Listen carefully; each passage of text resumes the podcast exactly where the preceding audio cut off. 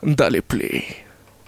El hombre alaña, el hombre alaña, él hace siempre lo que una alaña. Y que la araña es que hace bien, los ladrones siempre. ¡Viva! Ese hombre de bien. Al día de hoy vamos a contarte tres películas que al igual que tu tío marcaron tu jodida infancia. ¿Tu tío qué? No, no, no, el tío Ben, el, el tío Ben. Ah, qué rico. Sí, chicos, porque el día de hoy les contaremos la trilogía de Spider-Man de Sam Raimi. Así que listos o no, comenzamos. Bienvenidos a La venganza del troll. un espacio para los geeks, Para los frikis, para los otakus para los geeks y para todos aquellos que creen en la ciencia ficción. y a todos, que la fuerza los acompañe y los destruya. Dale play a esta cosa.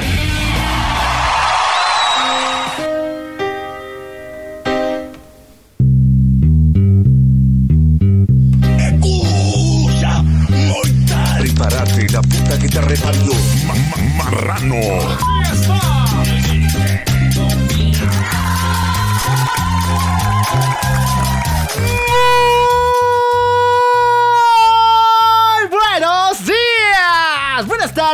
Buenas noches, buenos viajes trascendentales, buenas fumadas poderosas, buenas waifus para ti, para mí y buenas tomas para todo el mundo. Yo soy el Ojoal Y yo soy Maniac. y esto es. La venganza del troll. ¡Eso, eso, eso!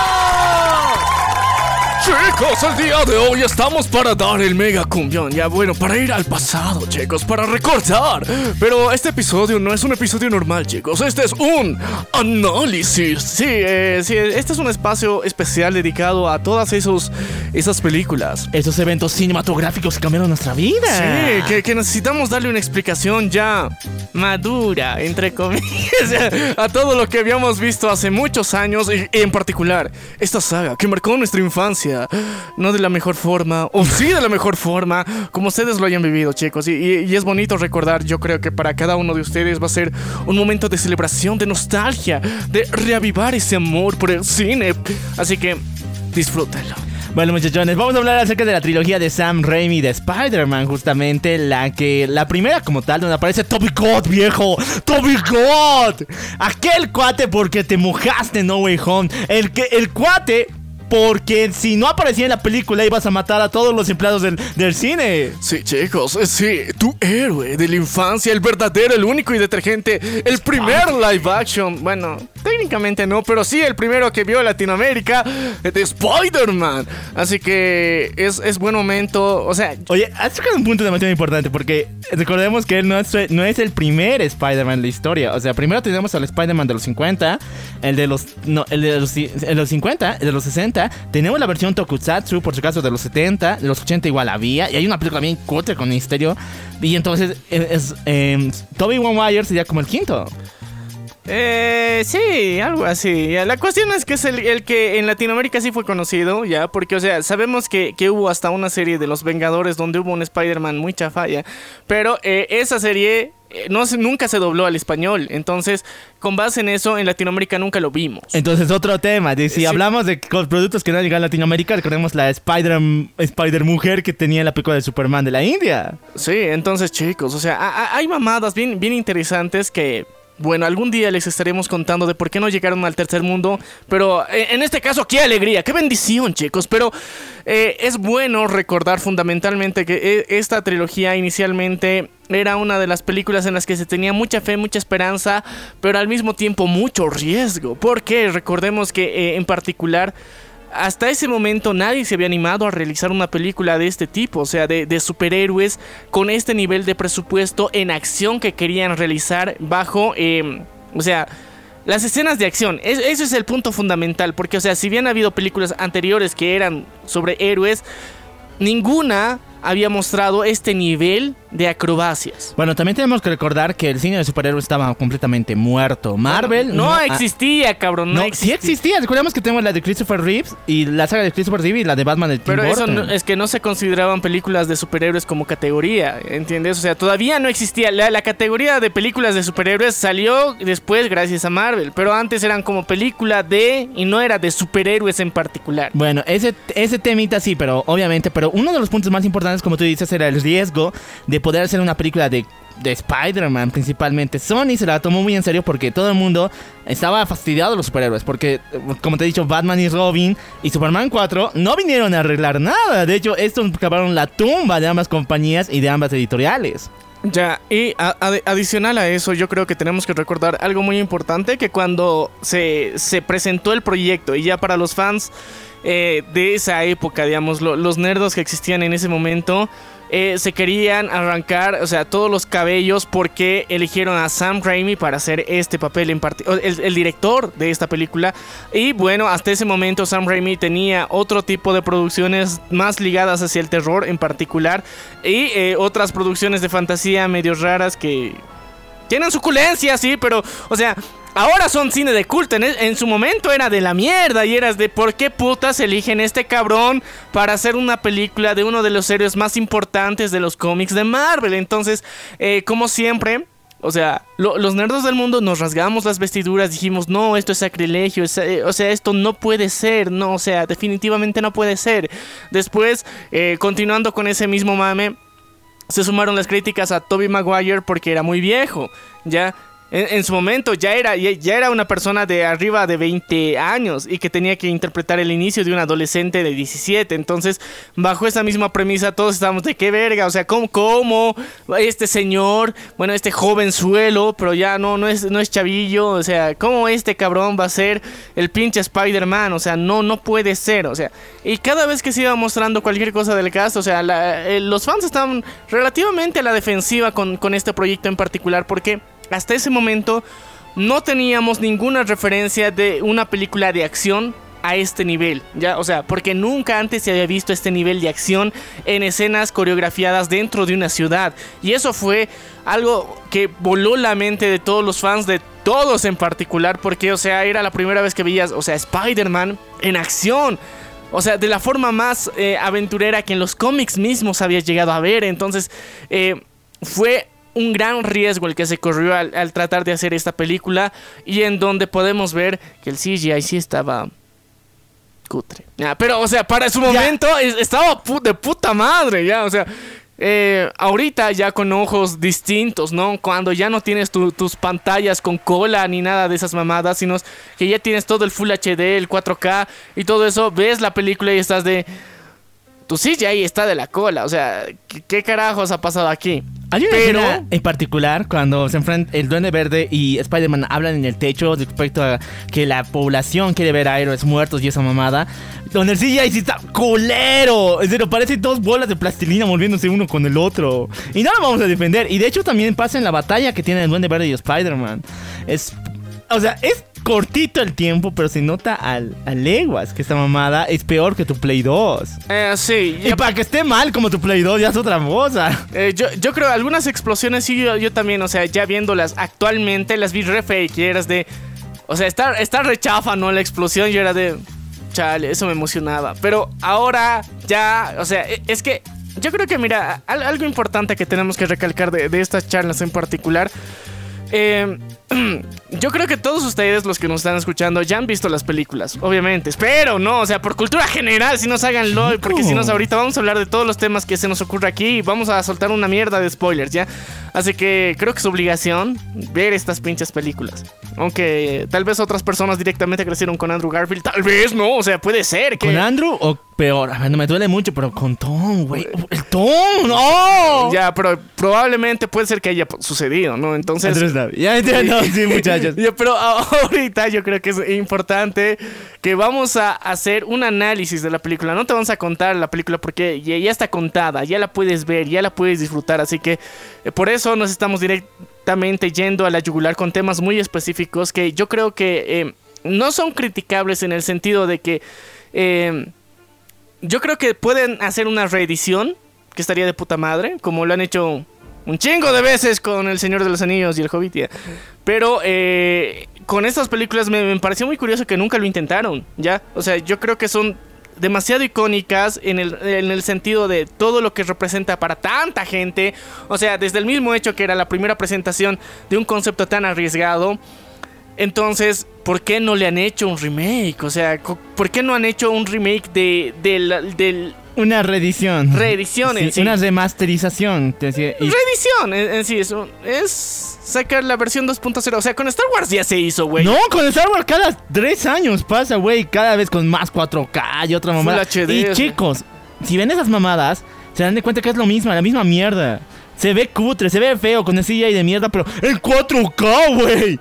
Y de paso te lo meten en el cine. Está bien la pego. El único que vale la pena tal vez de Star Wars, así como fan bien acérrimo de esta mamada, es el episodio 1 de la amenaza fantasma en 3D. Eso sí, chicos, si sale, vayan a checarla, es una buena experiencia. Pero ya, la cuestión es que yo quisiera definitivamente que hagan esta mierda. Por favor, o sea, Spider-Man en 3D. no, no, no, no más allá del 3D, o sea, que, que mejoren el CGI. Ya hay, hay muchas cosas que yo creo que con la tecnología que tenemos ahora serían extremadamente mejorables. Muchas secuencias de acción que, o sea, yo entiendo, digamos, para la tecnología de la época, o sea, era lo mejor que podían hacer. Lo hicieron de puta madre, me lo creí en su momento, pero ahora para verlo, o sea, con esos ojos de nostalgia y que un cachito no me dé cringe, ya. O sea, quisiera que pueda, se den la molestia de hacer eso. O sea, es, es unas, unas de las películas más importantes, please. O sea, dense una vueltita por estas, estas tres películas y denles una mejorita. O sea, de por sí ya, ya es, es muy cabrón que haya habido efectos prácticos en, en varios de los villanos en particular y en sus trajes, digamos. O sea, porque es 100% eh, traje real. Tengo unas cuantas curiosidades, por ejemplo, de que el traje del Duende Verde no iba a ser ese, o sea, no era completamente metalizado. Querían figurar algo como del cómic, con su gor- gorrito de lana y toda esa mamada, y pintarle más que todo maquillaje. Y la segunda versión de este daba tuca, neta, porque no tenía una apariencia de duende, parecía un demonio amarillo de paso con verde. Ya sé por qué lo cambiaron. El, el primero porque era cutre, o sea, imagínate a Willem Dafoe con la cara verde y con un gorrito de Navidad. Sí. El segundo sí estaba así horrible para sacar pesadillas de cualquier niño. Y ya cambiaron a este. Una versión que de paso es como la unión de ambos. Por eso también los ojos del duende verde son amarillos. Eh, sí, no, pero yo creo que en ese punto tenemos que recordar que eh, la actuación de Willem Dafoe ha sido muy, muy cabrona, o sea, muy genial. Y es algo que, que yo creo que hay que rescatar mucho de estas películas porque, cabrón, ese no se le ve la puta cara y te da, o sea, te, te, te, te pone la piel de gallina cada vez que lo ves actuar. Y, o sea, y estás de, o sea, solo es pinche lenguaje corporal. O sea, solamente él está en una puta patineta voladora. No hace nada más. Te amenaza desde ahí, te lanza granaditas de ahí. Pero la postura en la que está, como que todo el tiempo de ataque, que es muy referencial a los cómics, te hace sentir amenazado, ¿ya? O sea, nunca lo vas a ver este cabrón con o sin máscara, en plan de, qué buena gente, ¿no? O sea, eh, es pana, no, o sea, siempre te ves amenazado por él. Y, eso me pareció bien curioso porque el cabrón no, no, no hace ningún gesto, ninguna mueca. O sea, está ahí dentro de la máscara y solamente con gritar, te, está, Lo te- que me da un puto miedo, o sea, qué cabrón. Lo que me encantó es que 20 años después volvió a ser la misma. O sea, la misma esencia en No Way Home, ¿te acuerdas, güey? Sí. Puta madre. Ese sí es el duende verde. O sea, nadie puede superar. Tal vez está un poquito el de Amazing Spider-Man. No hemos visto nada de él, pero este güey sí es el duende verde. Sí, no- Nació para hacerlo. no, es o que- el Joker. o sea. Eh, Es que, es que fue muy cabrón, digamos, al menos para mí, darme cuenta, o sea, revisitar la película y, y- y sorprenderme gratamente con que qué villano, ¿no? O sea, un villano al que le tienes miedo. Al que parece que te va a atacar de una forma bien agresiva. Y, y lo más cabrón, o sea, primero ataca al corazón. O sea, es una, una cabrón frase. O sea, imagínate que todos los villanos pensaran así, valió pito. O sea, yo creo que, o sea, al pobre de Peter le ha tocado uno de los villanos más hijos de puta de todos, porque la mayoría está de, ah, sí, tenemos que atacar al villano, sí, tenemos, no, y la mayoría no se concentran en atacar directamente al héroe, se concentran en conseguir sus planes y de que en el proceso el héroe eh, no, no los termine de truncar sus planes, ¿ya? Pero a diferencia de todo eso, en Spider-Man hay un giro muy distinto en donde están de... Nos tenemos que chingar a Spider-Man a huevo. O sea, si nos chingamos a Spider-Man, todo va a estar bien, ¿entiendes? Y su primera misión es querer chingarse a Spider-Man. O sea, e- es, bien chistoso. O sea, e- estás de, por ejemplo, con, con, con el Duende Verde, está de, ok. Se emputa mucho con, con los cuates de, de- con sus Sí, socios. los socios de Oscar. Entonces se emputa con ellos y dice, ok, se los voy a chingar. ¡Me despidieron! ¡Despedido! ¡Despedido! ¡Ajá! Entonces, ¡Así que estoy fuera! y, y se los chinga y se los chinga con una granadita. Entonces, o sea, yo creo que está bien, su, venganza es, bien soft hasta cierto punto porque es bien rápido, o sea, pasa tan rápido que estás de no lo piensas tanto de que mató a sus socios, se vengó, o sea, no te da tiempo de eso, directamente te, te dirige hacia me voy a chingar Spider-Man, porque yo creo que en, en ese sentido, o sea, muestra que, que rápido avanzó su, su visión de conseguir, porque al principio quiere tener Spider-Man como socio y después lo, lo tiene como enemigo. Pero su, su fijación por Spider-Man fue muy rápida ya. Y eso, eso me pareció bastante curioso porque eh, no, no pasaba esto con otros héroes así tan fácil. Porque él técnicamente, eh, con, con la segunda encuentro que tienen, o sea, ya había cumplido con todos sus planes. Ya estaba chill, ya podía retirarse de ser el duende verde y continuar con su vida de, pinche, o sea, empresario multimillonario y ya. Pero no, este cabrón era un aferrado de mierda y, y a propósito se quiere chingar Spider-Man y yo era de... Nunca lo había pensado así. Es que, bueno, es que Sam Raimi entendió el pedo. Este güey no tiene lógica, porque al igual que el Joker, porque eso también es un buen punto de, por lo menos el Batman de Tim Burton, que igual el Joker no está en medio de los planos, o sea, el Joker quiere chingarse a Batman. Ambos están dementes, o sea, no puedes negociar con ninguno de los dos. No hay lógica en sus planes, porque ambos están de locos. No, ellos no viven por la plata, no viven por nada. Viven para chingarse al héroe. Y es algo muy genial que Sam Raimi nos ha puesto acá. Ahora, vamos con lo que realmente me importa. ¿Es Spider-Man un pinche simp? ah, ya, ok, ok, ok. Ya, chicos, esto es tal vez algo muy cutre, pero me encantaban las relaciones románticas de aquel entonces. O sea, las escenas cutres donde me dicen que Mary Jane es una mamona, de que Peter es un malito arrastrado, de que Harry es un malito aprovechado. Yo la veía y me fascinaba. Era como ver una novela de Televisa o algo parecido.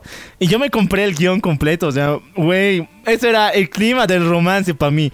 Pero es que, a ver, aunque ustedes digan que es cutre, es, es cliché y toda la mamada, tiene sustancia al final. Y tiene un mensaje bien bonito. A ver, ¿qué, qué mensaje tan bonito, Pero tiene, no- no inspirador, que, que te lleve a la gloria tiene esta No es tan bonito, pero por lo menos es eh, autosuperado. O sea, es la superación de Peter en su carrera de Simp. Después de estar arrastrado por Mary Jane en una y otra y otra, y perdonarle toda la mamada de que está con Harry y que todo este pedo romántico que pasa con las emociones y que ama a Spider-Man y no a Peter y todas esas mamadas. eh, ella misma le dice, solamente pues digo, eh, ella le dice, yo quiero estar contigo. Y él le dice, yo también, pero solo te puedo ofrecer mi amistad. Ah, y ya. dice, ¿qué? ¿Tu pinche amistad? O sea, yo sé que tú te mueres por mí. Yo sé que tú te has arrastrado por mí. Y ahora me sales con que, no. Y él sale con una super frase así como, este es mi secreto, este es mi destino. Está caminando ahí en el cementerio y puta madre. Ya, a ver, a ver, ten- tenemos que reconocer que sí, o sea, ese, ese momento en particular, o sea, es como que se, se la mamó, ya. Reivindicación. Reivindicación, el frenzoneado frenzonea ahora, ya. O sea, y está bien, o sea, e- e- es, muy válido, yo creo que ese punto que, o sea, a muchas personas le- les da esperanza, como decir, pero eh, el detalle es que no es sincero, ya, o sea, no es como que... Si no, Y- si no y- existiera Spider-Man 2, sería sincero. No, no, no, es que no, no sería, no, no es sincero porque si- eh, eh, la forma en la que él lo hace no es porque él ha recapacitado y porque ahora se ha dado cuenta que ha sido un arrastrado durante todo este puto tiempo, de que se siente de la mierda por eso, de que su propio amigo dijo, no, o sea, al que va por su silla pierde su silla, al, al que va por su silla pierde su silla, entonces, o sea, se la jugaron tan chueco a este cabrón y aún así, él en su corazón ama a Mary Jane, ya, o sea, todo le ha pasado de la mierda. Y aún así él sigue amando a Mary Jane. Y por eso lo que le dice no es de corazón, es de... Lo dice por sí, lo dice por cuidarla. O sea, lo, dice porque esté bien. O sea, y está bien. O sea, la, la intención y todo lo que quieras. Pero técnicamente no se baja de ese feeling de, de ser simp, ¿ya? O sea, tal vez técnicamente frenzonea a la frenzoneadora. pero no lo hace en plan de venganza ni de estar en contra, sino por cuidarla. Y estás de. O sea, nivel Sim Supremo. O sea, ¿qué pedo contigo? Pero a ver, ya, ya, ahora sí, analizando un poco, digamos, cómo, cómo se desarrolla esta relación en particular, digamos, entre Mary Jane y, y nuestro querido Peter Parker de, de Sam Raimi. Yo creo que es interesante ver, digamos, cómo, cómo Peter al principio, digamos, eh, si bien eran vecinos, no tenía una relación muy continua, digamos, con, con Mary Jane, ya. O sea, era como que es mi agradable vecina. La, la quiero un chingo, digamos, en el sentido de que estoy enamorado de ella. Todo el día, todo el tiempo la veo y todo eso. Y, y- y eso me lleva a un punto muy importante, ya. Que cuando eh, Peter, después de que adquiere sus poderes, ya, y donde decide que, o sea, como, como su, su, su, ¿qué se llama? Su, su novio de esa época, de ese momento. Eh, Flash Thompson. Co- como Flash Thompson tiene un auto, él quiere tener un auto, ¿lo ve? Y ve el letrero de las luchas libres y él quiere participar ahí. Es bien interesante y nunca me había dado cuenta hasta ahora del por qué se inspira en los colores que su traje, ¿ya? O sea, de- del traje de- del hombre araña. No es así nomás, o sea, eh, dentro de- de los flashbacks que tiene Peter ese rato cuando está diseñando el traje, se recuerda dos cosas. Uno, los ojos de Mary Jane y dos, su cabello. Y por eso... Por eso el traje es rojo y azul. O sea, no es porque este cabrón sea un patriota. O sea, no es porque ame a América. O sea, no. Es porque es re simple el puto. O sea, y, y está muy bonito, digamos, eh, el, el sentimiento, el hacer este, este tributo, ¿no? Hasta cierto punto, digamos, a, a su amorcito. Pero eh, lo hacen eso. O sea, su inspiración durante eh, el bocetaje que está metiéndole es ver sus ojos y su cabello. Yo era de, a la verga, por eso es rojo. Es que yo no me explicaba por qué era eh, en, en particular, digamos, estas dos mezclas. Pero cuando lo analizas a fondo te das cuenta de que, o sea, sí, esto fue lo que le inspiró y te lo muestran en la película ya. Entonces, eh, podemos decir que, que Peter en particular, o sea, estaba re jale, o sea, re camote, re yuca, ye tunta, o sea, no, no sé cómo, de- cómo le digan en sus países, pero estaba supremamente enamorado de Mary Jane, al punto de que él no veía, no notaba a otras chicas dentro de su escuela, ¿ya? Bueno, es que hay un libro, ahorita que me acuerdo.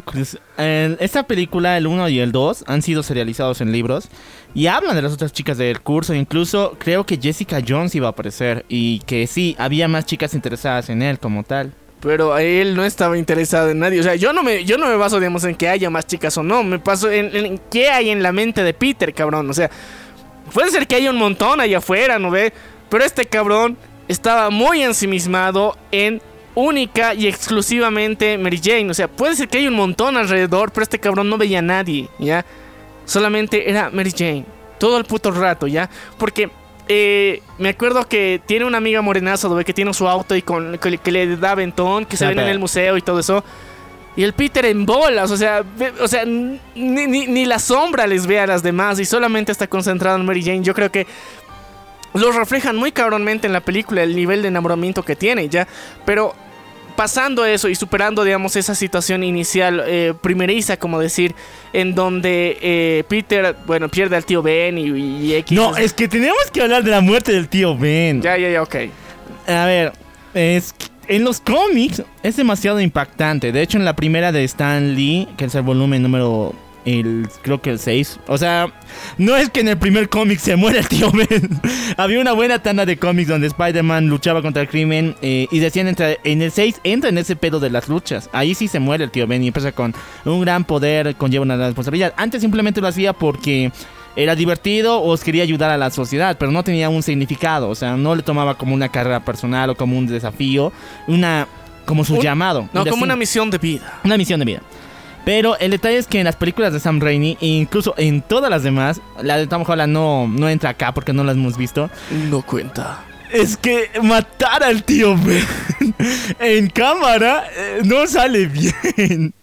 A ver, la de Sam Raimi es buena, pero es que siempre te quedas con la duda de qué ha pasado con el tío Ben, cómo lo han matado. Ya en Spider-Man 3 nos revelan que fue por disparo.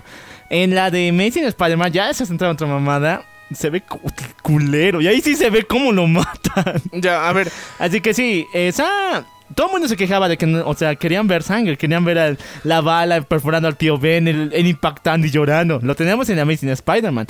Y chicos, no está bien. A ver, eh, yo creo que tenemos que, que recordarnos una cosa mucho, muy importante. Esta película era para niños, cabrón. O Oye, sea, no mames. No, era para niños, te lo No juro. mames. No, es cierto, cabrón. O sea, por ¿El eso, por eso yo la vi, güey. O sea, porque era para niños, ¿ya? No, a ver, hay escenas medio que subidas de todo. A ver, primero tenemos el beso al, al revés y que a la actriz de, de Mary Jane se notaban las personas. ¿Que nadie Bro, vos, tienes pezones, o sea, ¿qué mierda con los pezones? Si, si te vas a quejar de los pezones, no vengas con mamadas, güey. las palabras de William del Duende Verde, ¿no te acuerdas? Haz lo que haz lo que tienes que hacer con ella y luego déjala. Sí, pero es que para mí eso es lo más cabrón de esta película, porque, o sea, es para niños, pero hay, hay, hay, hay como decir, eh, diálogos que son bien adultos, que solo un adulto lo va a entender. Entonces es de, o sea, dijo sexo sin decir sexo, cabrón. O sea, o sea, dijo No, eso. pero después lo dice. Mary Jane y yo vamos a pasarla muy bien juntas. Pero eso nunca dice sexo, o sea, nu- nu- nunca dice, o sea, me la voy a coger, me la voy a tirar, o sea, no, Ay, no. pasarla bien juntos, ¿no? O sea, ¿dónde van a ir? Pero es que mira, como adulto vos ya lo sobreentiendes, ¿no ve? Pero si eres niño estás de... Seguro van a ir a comer helado, o sea, o sea, cual- o sea cualquier cosa vos te imaginas y esa parte en, en- en particular, o sea, yo, o sea, siendo, siéndote sincero, yo era de... Qué bien, ¿no? O sea, pero, o sea, era como que un diálogo que nunca le tomé atención en su momento, ¿ya? O sea, era como que se enojó y no le gusta a Mary Jane porque se, se ve pobre, ¿ya? Y ya, o sea, y continúa la, la- la historia, nada más. Pero ahora, ya con una visión, entre comillas, de adulto, te das cuenta que varias veces dijo sexo sin decir sexo, ¿ya? Y- Ya, pero- Pero es pa' niños, o sea, No, es pa' niños, cabrón, no. es pa' niños. O sea, ese es el punto más importante de esto, porque era clasificación para todo público, ¿ya? ¿Entiendes? Y con esa premisa tenían que suavizar muchas de estas cosas y por esa misma razón no mostraron lo del tío Ben, ¿ya? Porque tenían que cuidar, como decir, el trauma que les podía generar. O sea, de por sí la escena ya es triste. Ya, o sea, en, en su momento, cuando vos la ves inicialmente, se murió, el tío Ben se murió, la cara ve- que, que, que, que ves de Toby Maguire ese rato. Se ha estás de- vuelto en meme, güey. Ahorita sí, ¿no? Pero en su momento era de, ¿qué de la mierda? O sea, de verdad la está pasando de la mierda. Entonces, eh, te, te conmovía, ¿ya? Ahora que ya eres adulto, entonces ves y estás de...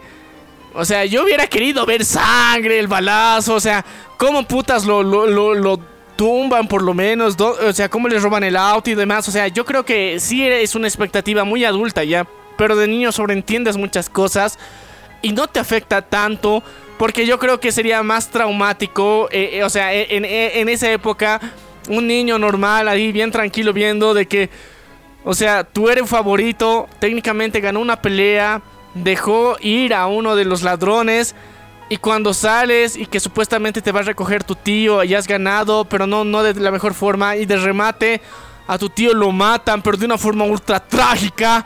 O sea, se, te hace un nudo en la garganta y sales muy traumado de ahí. O sea, yo creo que, o sea, esa escena de la muerte del tío Ben te iba a marcar más de lo que ya ha marcado.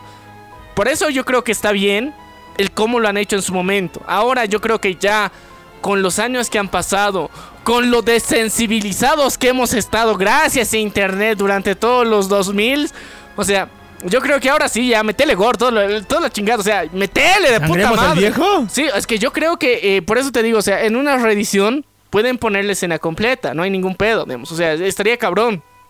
Pero en su momento, en el estreno, en cómo se ha presentado durante esos primeros años, yo creo que no era necesario, porque sí, o sea, te iba a traumar.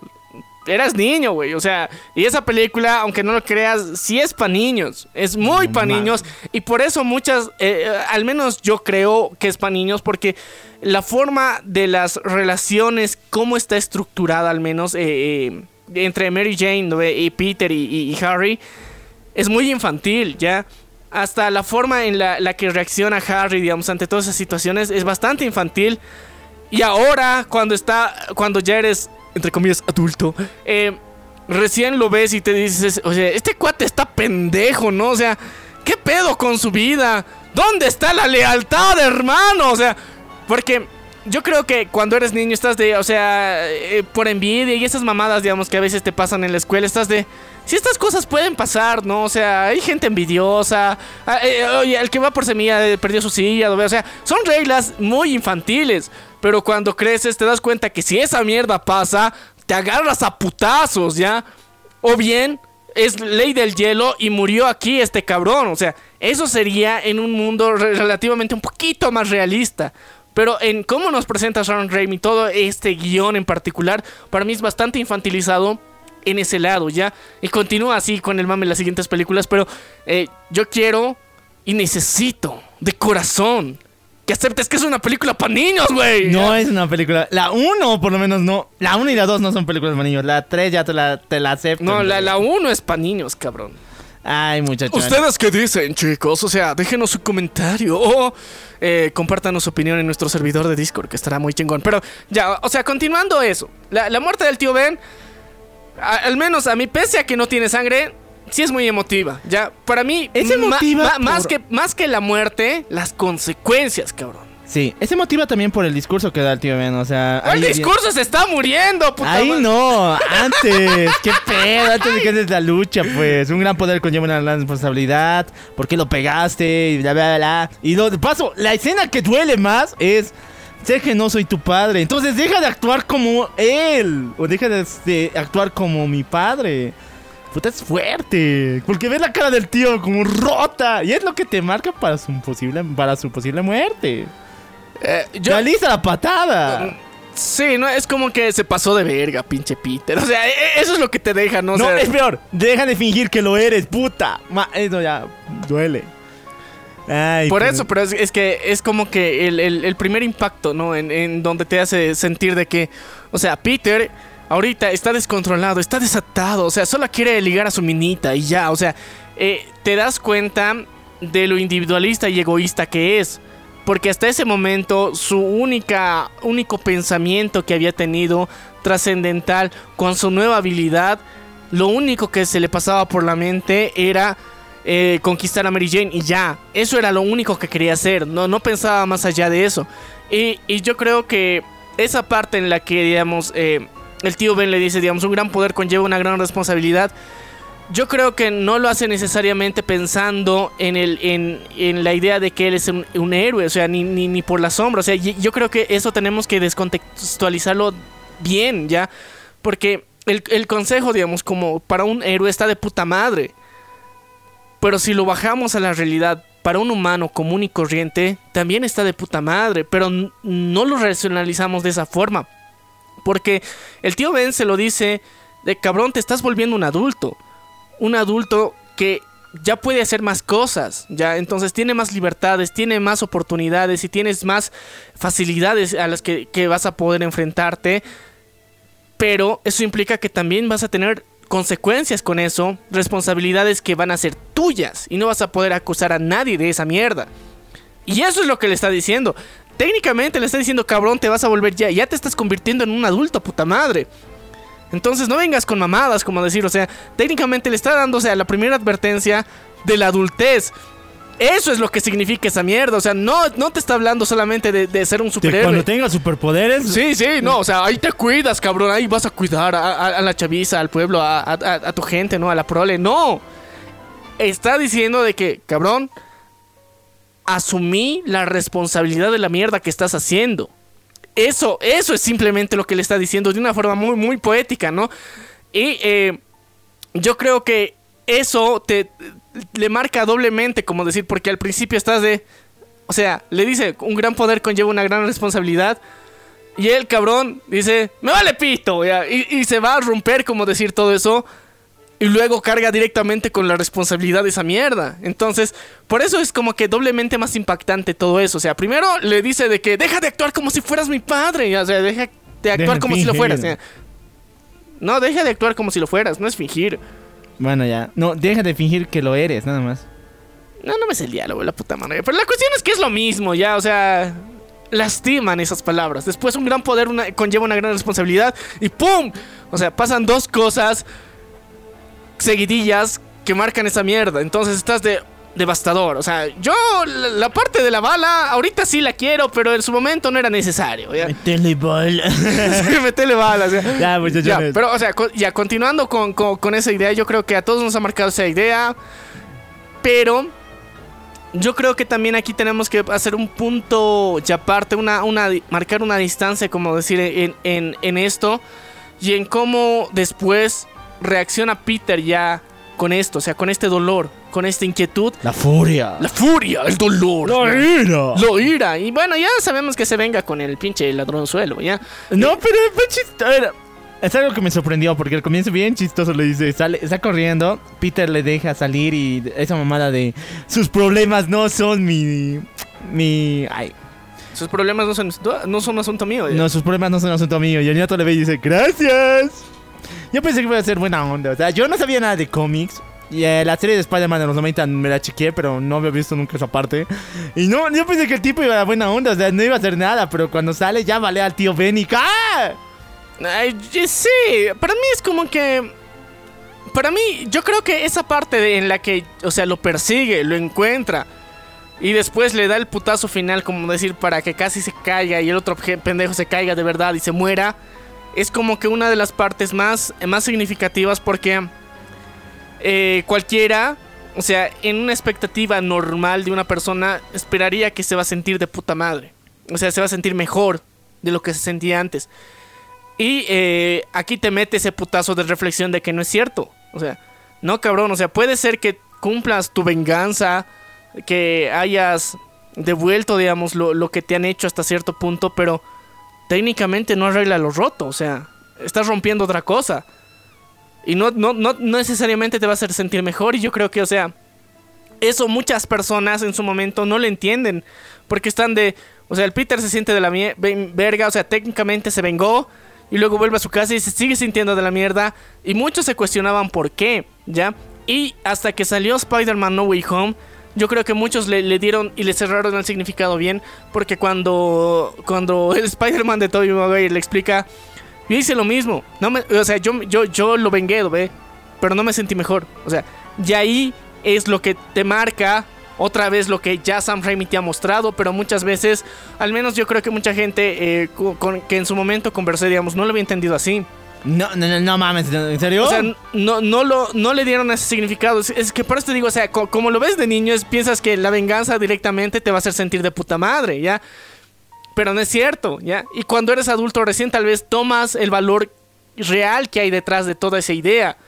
Pero e- en su momento piensas de que, ok, o sea, ese Spider-Man se lo chingó, que de la puta, se sigue sintiendo triste por su tío, pero él trata de continuar su vida.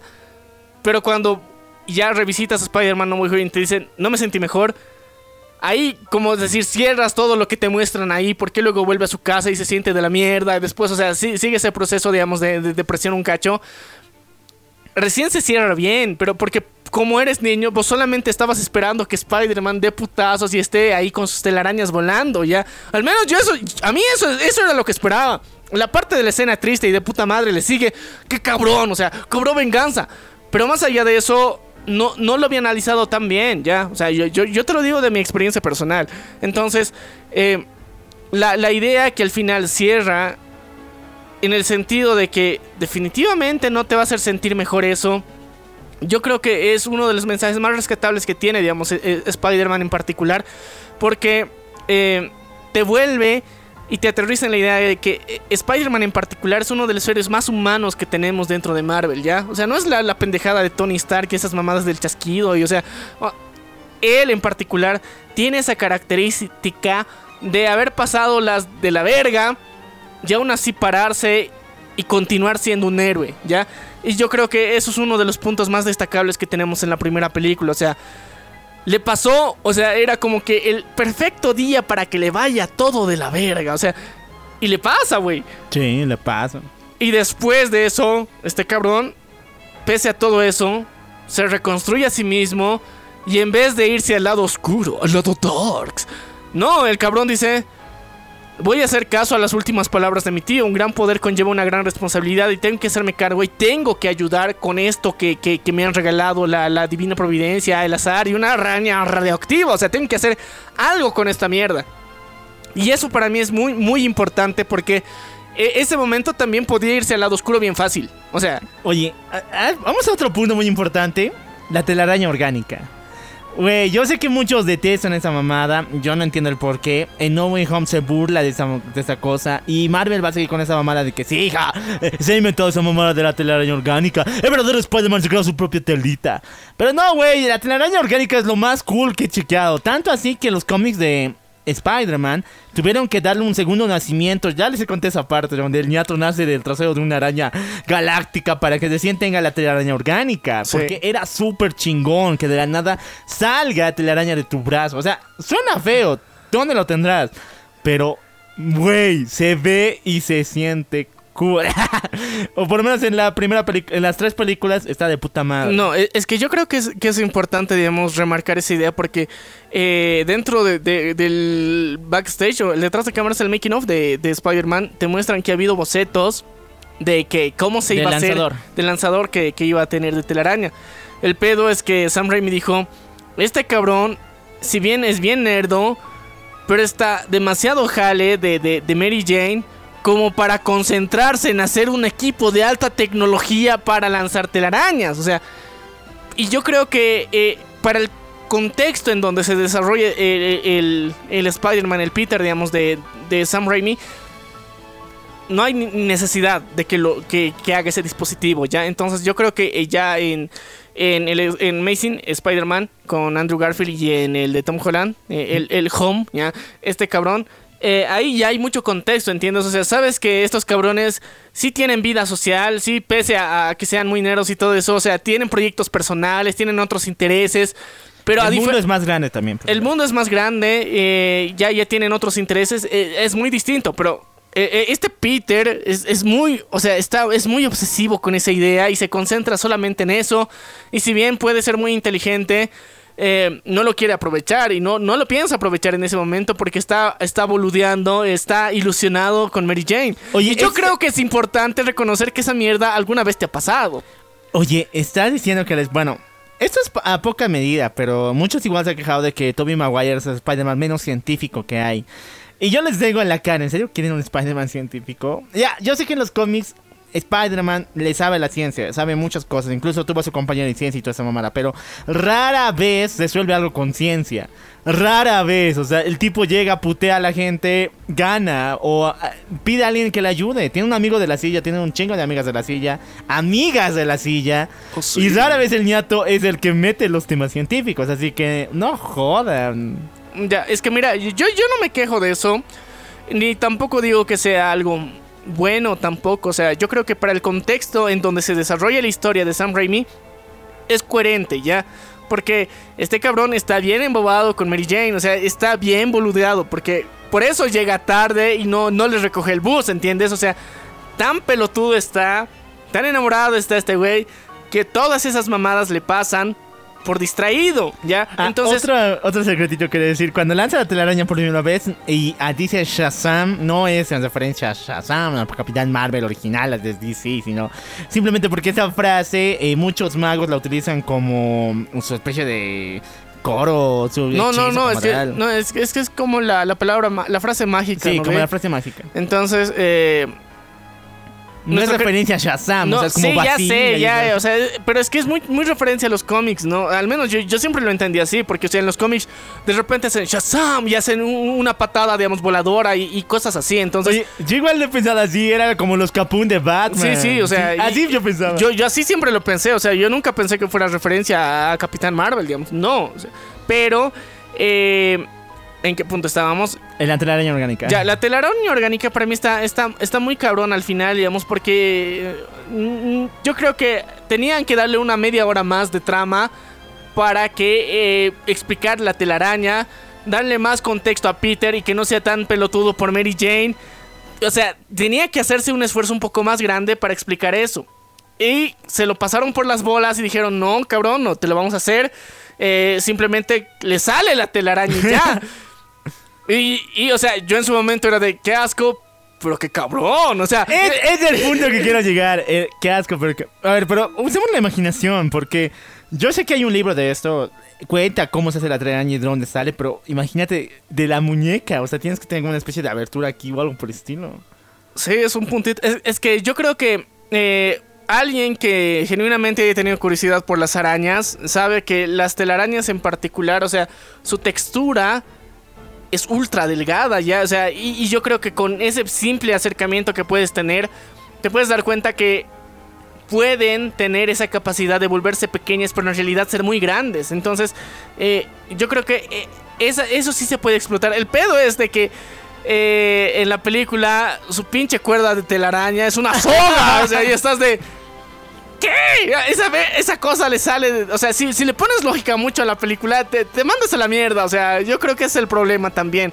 De que muchas personas se quejan. Porque recordemos otra vez, esta película es para niños. ¿ya? Entonces, por eso mandaron mucho a la mierda la lógica de las telarañas, ¿ya? Porque es para niños, güey. O sea, no, no quieren darte una explicación. Imagínatelo, puta madre. O sea, le picó una araña. ¿Qué crees que le va a pasar? O sea, no se ha convertido del todo en una araña, pero ahora le sale telaraña por los brazos, ¿ya? Y técnicamente también le sale por los pies, pero Sí. vamos a hablar otro día de eso, ¿ya? Bueno, sigamos todavía la Vamos con top de 3 del top de las batallas de eh, Spider-Man 1. Primero está la batalla sí o sí entre Spider-Man con el Duende Verde, el primer lugar, en el incendio. O sea, es la escena más épica que tiene toda la película. Incluso superando al cuando Spider-Man tiene que agarrar el ferry y lo- bueno, los dos ferries para evitar que Mary Jane y los eh, niños salgan heridos. La batalla en el edificio en llamas con el Duende Verde, su bueno, su segundo encuentro con ese disfraz de mujer y lanzando de las, las cuchillas es súper épico. Yo- e- ese disfraz de mujer para mí fue muy cabrón porque después, o sea, eh, eh, Christopher Nolan le hizo referencia con el Joker, pues. o sea, Ah, sí me acuerdo. O sea, pero muchos no se dieron cuenta o no, no lo relacionaron porque yo cuando vi, eh, o sea, Batman Dark Knight, eran de... Eso es referencia a Spider-Man, güey. O sea, y, y- y no sé, o sea, no sé si sea el único que, que pensó lo mismo, pero... A ver, para mí una de las peleas más épicas. épicas eh, es que hay como cinco peleas al final, ¿no? ve? Claro, a ver, para mí, la, la introducción del Duende Verde como tal, digamos, cuando En la feria. En la feria, ¿no ve? con los globos gigantes. Para mí es- esa es una de, de las mejores en el sentido de cómo hacen la presentación del Duende Verde en un campo abierto y mostrándose como villano. Para mí es una de las más cabronas porque eh, te das cuenta de qué tan trastornado está su personalidad en donde no mide consecuencias. Y, y yo creo que es la presentación más acertada que puede tener un villano. Te vale pito todo, solamente quieres pinche venganza. ¿Ya? Así de fácil. Entonces, de ahí luego que ya aparezca Spider-Man y toda la chingada, ya es, es como un bon- bonus. Pero o sea, es como la presentación buena, buenarda que tienen. Porque eh, directamente se los chinga a los otros con un rayo. No, eh, con gran... una, es una granada rara. O sea, es una granada bien extraña que te lanza una luz o una explosión que te vuelve en calavera y te deshace en ceniza. Sí, o sea, es como. No sé, una especie de rayo. rayo de la muerte. un rayo de la muerte, algo El así. rayo de ya. la muerte. Ya. Pero eh, está muy cabrón toda la explosión que hace, la caída. Para mí es un, un buen momento de alta tensión inicial, ya. Entonces, luego la. La, la otra cosa que pasa con ese teleférico que Sí, está con ahí. el ferry. Ah, sí. Eh, de hecho, es una... El, ferry es diferente porque eso va por riel, cabrón. O sea, y aparte tiene un cable arriba con el que se sostiene. O sea, son dos cosas. Ese es ferry. Esa, es, esa cosa que, que vemos ahí es un teleférico. Bueno, la cosa con el teleférico que pasa por el puente de Nueva York es una referencia, obviamente, a la muerte de Gwen Stacy. Que, si bien el eh, trataron de referenciarlo, pero en aquel momento no se me venía nada a la mente. Y yo sabía de la muerte de, de Gwen Stacy, o sea, cómo murió toda esa mamada. Pero ahí no le salió muy bien. Y de hecho, yo creo que muchas personas, e incluso que saben de estos, de los cómics y todo, no, no se dieron de cuenta porque es muy diferente. No, pues es que no es lo mismo. O sea, yo creo que, o sea, sí es una referencia, pero no completa, ¿entiendes? Porque lo- después en Amazing Spider-Man, ah, esa sí es una Ah, referencia no. completa, ¿no ve? Pero, Sí, eso sí. Ya, pero aquí en particular, eh, para mí fue, fue muy cabrón. O sea, y volviendo a lo que decíamos al principio, la idea de primero ataca al corazón. O sea, para mí es, eso fue como que el, el- el- uno de los leitmotivs para un villano muy jodido, ¿ya? Porque eh, hasta, el mismo Joker se tarda en pensar eso, ¿ya? Pero mientras tanto, o sea, el Duende Verde, la primera idea que tienes, o sea, directamente chingarte emocionalmente, ¿ya? O sea, ir a lo que más quieres. Ese es su primer ataque, cabrón. Imagínate cuál va a ser los siguientes, ¿entiendes? O sea, rápido se lo toma personal y directamente va a darte un putazo eh, emocional. Y para mí, o sea, técnicamente no es pelea. Pero, eh, o sea, uno de los momentos más cabrones que tiene, al menos para mí, el Duende Verde, es lo que le ataca a, a- a la tía May. Ay, para, no. mí, para mí es uno de los momentos más cabrones y me he reído como nunca cuando pasó. No mames, no, no. ¿Cómo te vas a reír de la explosión de una abuelita? No, es que, es que, bro, o sea, es como que estás rezando porque nada malo te pasa y ese rato te pasa algo malo. Era de. re- si rezabas cinco minutos antes, o sea, no te pasaba nada, ¿entiendes? O sea, y, es muy chistoso, pues por eso, al menos para mí fue un momento muy lol, pero muy cabrón. Porque ahí te, te dabas cuenta, digamos, de, de lo hijo de puta que era el Duende Verde, ¿ya?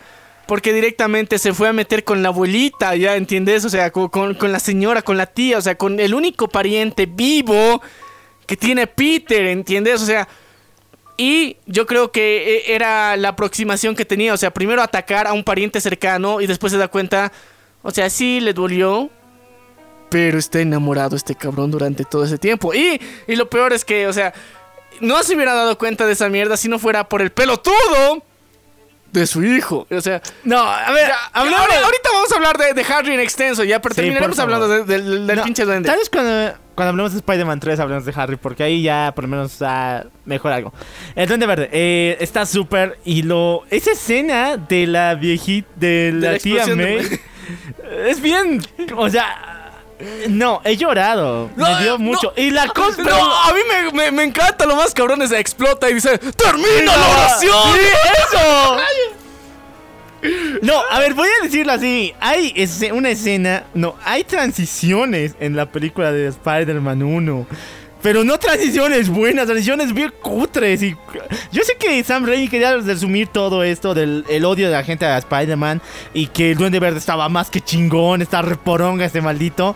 Pero con transición. No, güey, no puedes hacer eso. Y yo cuando vi la película, cuando era niño, hasta yo sabía que eso estaba mal, o por lo menos no me da, o sea, me daba cringe. ¿Qué pedo con esta escena? No, a ver, eh, yo creo que te refieres a las transiciones con periódico, ¿ve? No, son solamente. Hay una del Duende Verde, o sea, el tipo está ahí nada y pues. ¡Ah! Y pues pasamos a la siguiente y nada que ver con el Duende Verde. Ah, ya, sí, sí. y hay un chingo de esa mamada y yo. ah, bien descontextualizadas los cortes, ¿lo ves? Sí, sí, Sí. ubico. Pero eh, yo creo que el, el ritmo de la primera película en particular es bien rápido, ¿ya? O sea, en la primera media hora ya, ya se murió el tío Ben. Entonces, eh, en la siguiente tienes que justificar cómo ha salido de la universidad, qué ha pasado con la chaviza, ya se ha graduado el cabrón, o sea, o sea pas- cole, pasan much- muchas cosas eh, eh, muy rápido. Y aún así le entiendes. Para mí, o sea, para mí es un gran mérito eso, porque muchas veces han intentado hacer lo mismo y estás de qué mierda pasó, o sea, qué mierda pasó. Aquí, pese a todo eso y pese a las malas malos cortes y, transiciones que han hecho, se entiende, ¿ya? Entonces, eh, no es fácil hacer esa mierda. Y es un buen mérito que, que tenemos que festejar, ya. Pero ahora volviendo a lo del Duende Verde, o sea, para mí es uno. e- e- esa escena es muy cabrón, o sea, termina la oración. O sea, para mí es, es ser muy hijo de puta hacer eso. O sea, interrumpes el momento de descanso de una viejecita, o sea, que está eh, antes de dormir encomendándose a Diosito. Después de que le das un susto de muerte, está ahí asustada, a punto de llorar, o sea, a punto de entrar en un colapso nervioso. Y, tienes los huevos de decirle, termina la oración. O sea, para mí es épico. O sea, es de las mejores y cabronas escenas que, que en mi vida he visto. ¿Ya? Y eh, luego, para mí es con justa razón que después de que la tía May esté traumada, un demonio con ojos amarillos, ¿no? o sea, para mí, o sea, tiene mucho sentido. Porque si es que no hubiera hecho eso de termina la oración, no tendría justificación para decir un demonio con ojos amarillos. porque Porque no le hubiera visto la cara, solamente se hubiera concentrado en la explosión y ya. Pero como el duende verde es tan hijo de puta que se da el tiempo de acercarse, verle a la viejecita a los ojos y decirle que termine su pinche oración, le da ese plus para que la viejita se traume. Ya, vamos con el final, muchachones. ¿Cuál Va- al final, mierda? O sea, no. Falta, chicos, falta. Yo creo que ahora hay que. hay que hablar ahora sí específicamente de, de la relación, de cómo avanza entre Mary Jane y Peter, ¿ya? Porque para mí ese punto de lo de la tía May es como que el, el punto que los une, ¿ya? Porque, a ver, haciendo un resumen rápido, o sea, de, de, de Mary Jane. Mary Jane está en la escuela, todo chill, todo chingona, se Quiere ser actriz. Ti- tie- quiere ser actriz, tiene su novio Flash en su momento, entonces, y en la graduación terminan, ¿ya? Y eso abre la ventana de oportunidades tanto para Harry como para Peter de... O sea, ¿quién la pone, no? Aquí, entonces, eh, cualquiera de los dos tiene una, una gran y amplia oportunidad. Entonces, eh, nuestro querido amigo Harry Osborn decide aplicar la ley del que va por semilla, o sea, pierde su sí. Entonces, gracias por eso y esa falta de lealtad tan hijo de puta que tiene este cabrón porque tiene una actitud de niño, entonces se liga a Mary Jane. Entonces, no solamente la, la adquiere como trofeo que su amigo quería, entonces, o sea, porque eso, al menos de la forma egoísta en la que lo presenta Harry, la presenta más como una novia trofeo que una novia a la que de verdad quiere. Y, eso es yo- lo, que, lo que más se, se muestra a lo largo de la película. Hay algo muy enfermo. Yo lo vi, bueno, cuando era niño no la entendí, pero ahorita estoy más que confundido. Es lo del vestido rojo y el negro, ¿te acuerdas? Lo que le dice, hey, Mary Jane, ¿por qué usas vestido rojo? Es que me queda muy bien. "Eh, sí, pero a, mi papá le gusta el negro. Eh, eh, yo quería impresionarlo, puta, eso era... Yo te digo que cuando era chiquito, ah, es solamente porque quiere impresionar a su papá, pero ahorita es... ¿Qué? No, no, es que tienes que entender que, al menos desde mi perspectiva en particular, por eso eh, es presentar, digamos, a, a Harry bien egoísta, o sea, un egoísta de mierda, porque eh, él lo único que quería de Mary Jane era verla como una novia trofeo, ¿ya? Porque quería que se vista y que aparente ser todo lo que él quisiera y amoldarse para complacer a su papá, ¿ya? Y eso es lo que hace dentro de toda la película, o sea, desde que empieza la relación con Mary Jane, eh, uno, Mary Jane, no tiene la confianza de decirle que trabaja como mesera, como, como cantante mesera, o sea, no tiene, ¿por qué? Porque sabe que los estándares de Harry y esa vida que quiere llevar y que quiere demostrar a su papá es bien distinta, ¿ya? Entonces, después con, con lo del, del kimono que se pone, ah, no, no, no es kimono, es un traje chino, Es chino. chino, sí. Es chino, entonces no me acuerdo qué se llama ese traje. Pero la cuestión es que cuando se pone ese traje es como que ella lo hace porque a ella le gusta. O sea, y aparte se ve de puta madre, ya, o sea, eso nadie le puede negar. Pero eh, Harry quiere verse un poquito más empresarial, más businessman, o sea, más corporativo, ¿ya? Entonces, y quiere impresionar a su papá, porque él quiere ser el digno heredero de, de- de la, de la empresa Oscorp. Entonces, ese es el principal leitmotiv que tiene Harry, o sea, de alguna forma demostrarle a su papá de que él es su hijo y de que está al mismo nivel y de que puede hacer todo eso y que puede ser cargo de la empresa y le vale poronga su relación con Mary Jane. Es como que está bonita, es entretenido estar con ella. Y el cabrón de Harry no estudia, o sea, no, no llega a la universidad. Él, él continúa con su vida viviendo en un departamento y supuestamente los dos están yendo a la universidad, pero nunca se demuestra que Harry esté ejerciendo algún estudio, ¿no ve? Eh, dentro de la película. Mientras tanto, eh, vemos algo parecido, una situación similar con, con Mary Jane, porque está tomando clases de actuación pero no está en una universidad y por eso trabaja de mesera. Pero lo único más importante que ella quería hacer era alejarse de su casa, de su familia, irse a la ciudad para tener otra vida. Ya, entonces parcialmente Harry cumple ese sueño y por eso está con él, porque le, ayuda de alguna forma con eso, pero en realidad no le quiere. Y, eso es lo, lo- que qui- quiero cerrar, digamos, esa parte eh, en Spider-Man 1 en particular. No le quiere. Ella sabe que no le quiere de esa forma, pero técnicamente le da un buen estatus. Entonces, por interés, eh, Harry, por, por ser una novia trofeo, la tiene a ella. Entonces, Mary Jane, por ser la, la novia trofeo de Harry Osborn, ya, o sea, es su novia, ya, no lo quiere tampoco al 100, o sea, es como que un amigo y, y ya, y, y luego, por eso, o sea, volvemos al punto de, de- de donde aparece su papá y le dice, haz lo que quieras con ella y luego déjala, o sea, dijo sexo sin decir sexo.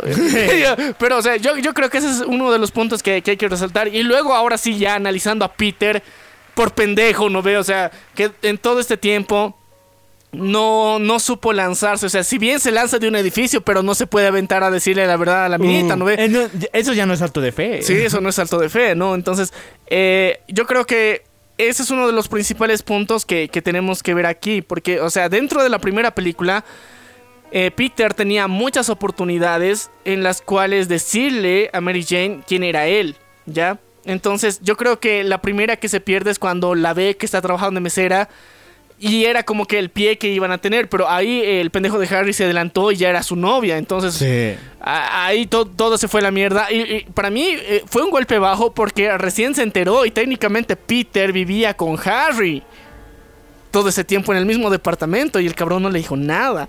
Y, ese es- y eso es una puñalada muy baja, cabrón. O sea, Y de hecho, eh, no es también por lo mismo, pero creo que tiene un poquito que ver porque en la 2 ya no vive con Harry, sino ya vive en un departamento aparte. Bueno, es en que terminan, pues, güey. O sea, es que terminan ya. Pero, eh, o sea, aparte de eso, lo que pasa con su jefecito tiene mucho que ver, ¿no veía? Entonces, eh, yo creo que ahí Harry se fue muy hijo de puta. O sea, todos lo sabemos. Es, es, es, es de común acuerdo que esa mierda estaba de la mierda. Ahora, eh, Peter después de eso, aún así, él, él continúa enamorado fielmente de, de Mary Jane y ya esta vez ya no le juega al pendejo como en la escuela. Busca un trabajo de fotógrafo, continúa haciendo... No, y aparece el mejor personaje de toda la película, güey.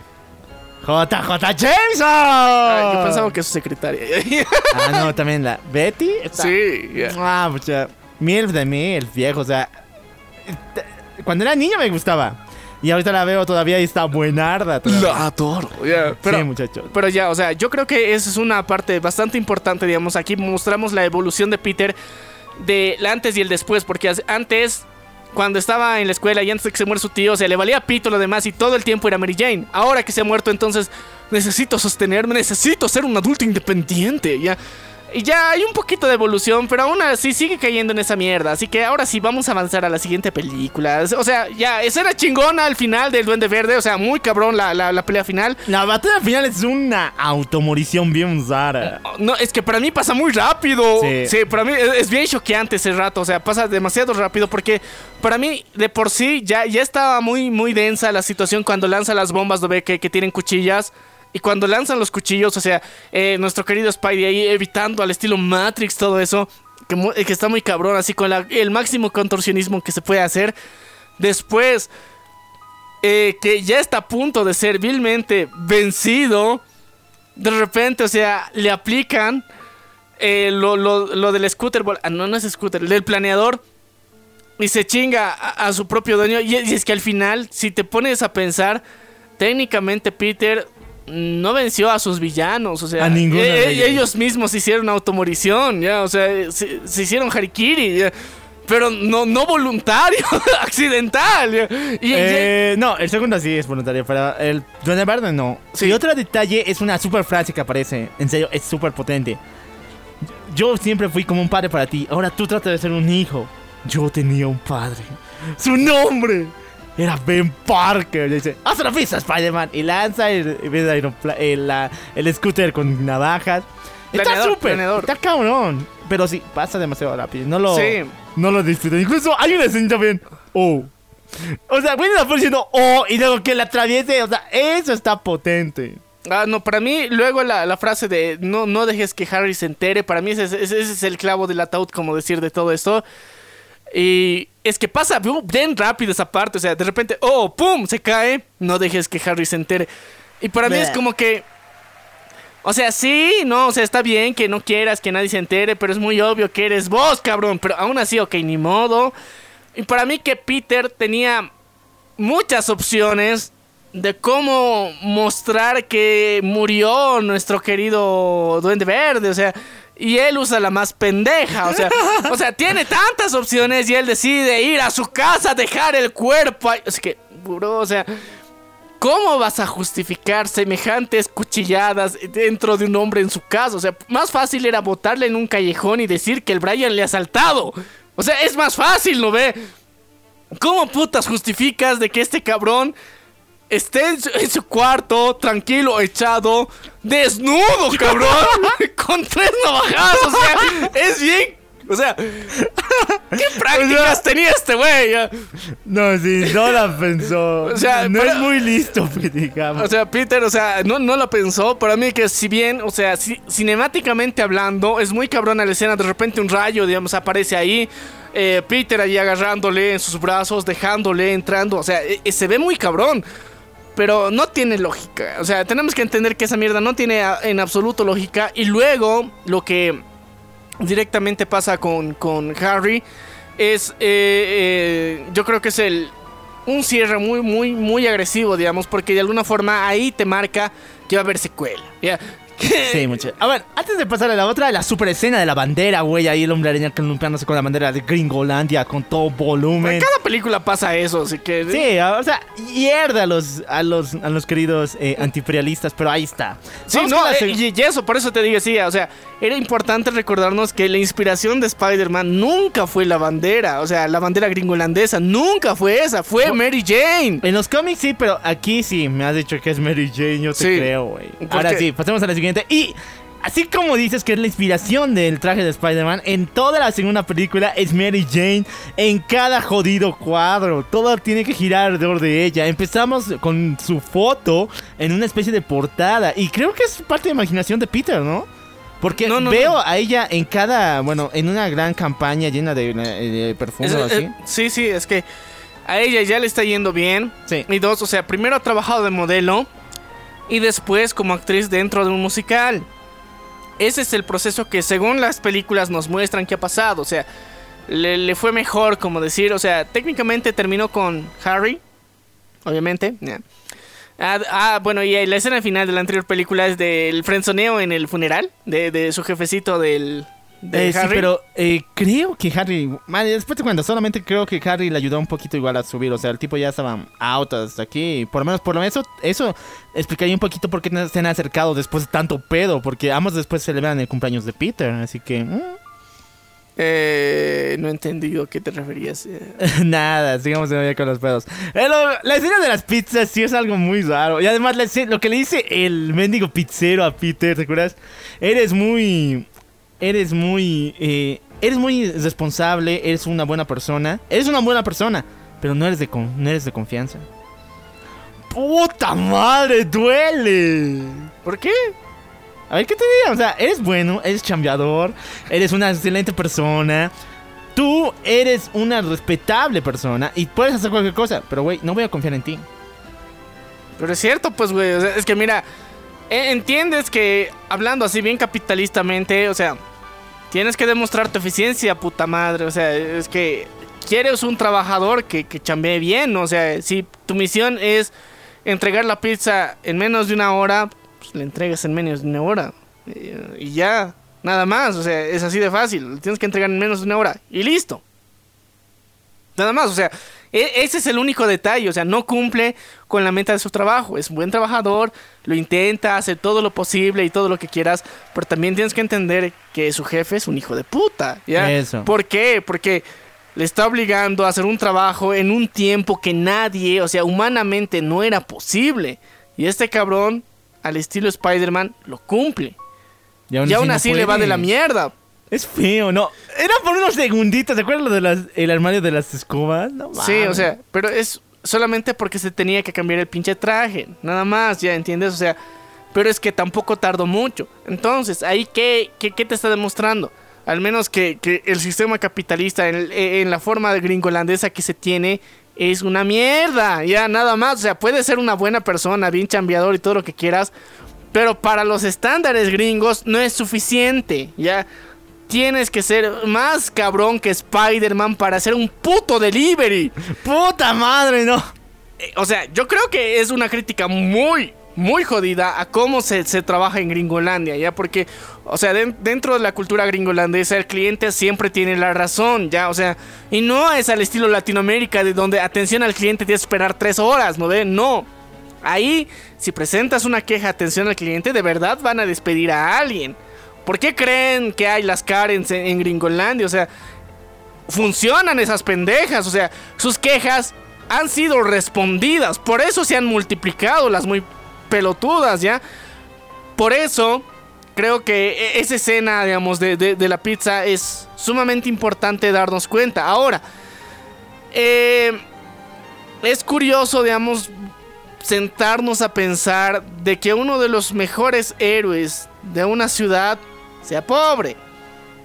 Ya, porque, o sea, e- eso es lo que nos demuestra. Mira, tiene una chamba técnicamente en uno de los periódicos más tops, ¿ya? De la ciudad. O sea, no es el primero, pero es por lo menos el tercero Sí. dentro de la ciudad del Clarín. Entonces, aún así, con su sueldo no es suficiente. ¿Por qué? Porque Peter otra vez vuelve a ese mismo, a ese mismo limbo. Donde sus fotos sí valen un chingo más. O sea, las fotos que se toma él mismo valen un montón más. Lo malo es que este pendejo no sabe negociar.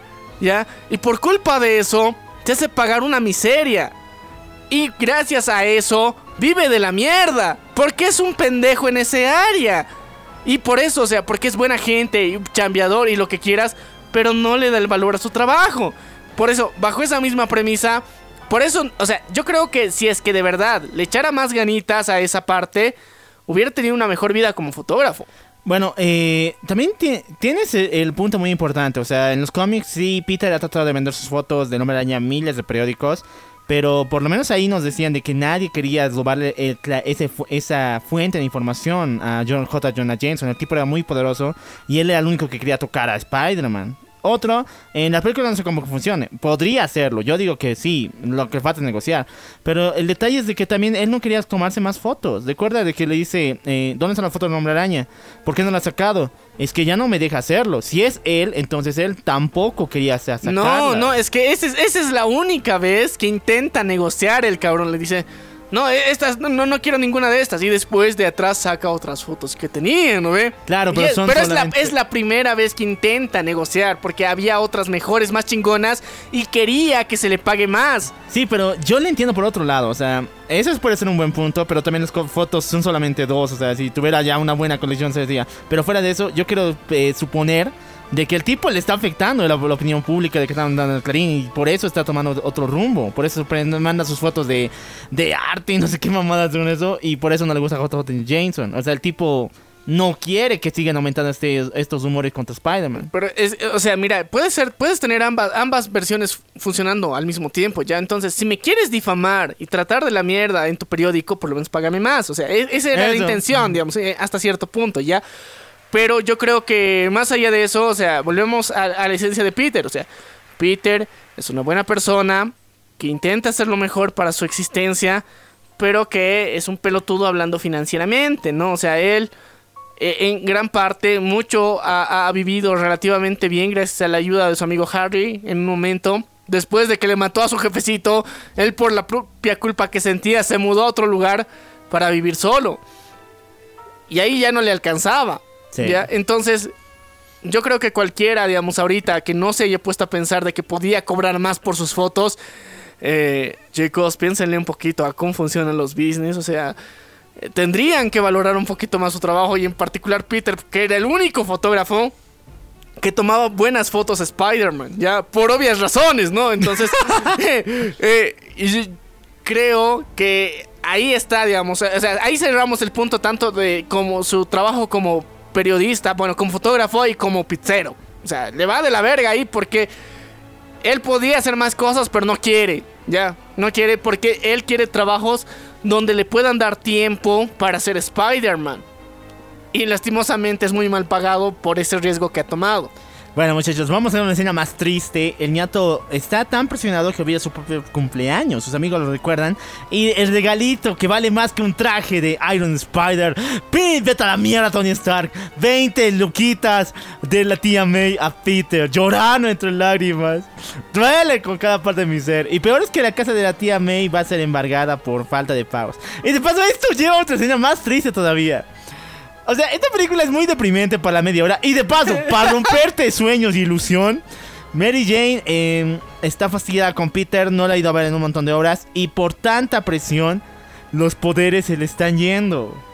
Por Güey. estrés, güey, el estrés. eh, O sea, eh, para mí es, es una, una máxima de esta película que muchos no le han prestado atención, pero después fue una profecía que se cumplió a nivel mundial. A ver. La depresión te bajonea a un punto en donde te vuelves incapaz de hacer lo que hacías. O sea, y o sea, en esa época donde se lanzó esa película, el estrés no se tenía visualizado de esa forma. O sea, pensabas que era como que algo temporal, algo que, que te podía pasar un ratito y ya, ¿no? O sea, el estrés puede llegarte a causar depresión, depresión que te puede bajar las defensas y hacer altamente vulnerable a cualquier enfermedad que te puede mandar a la mierda y probablemente a la muerte, ¿ya? Pero en ese momento se consideraba que el estrés solamente era como que una fatiga de trabajo y continuabas con tu vida normal, ¿ya?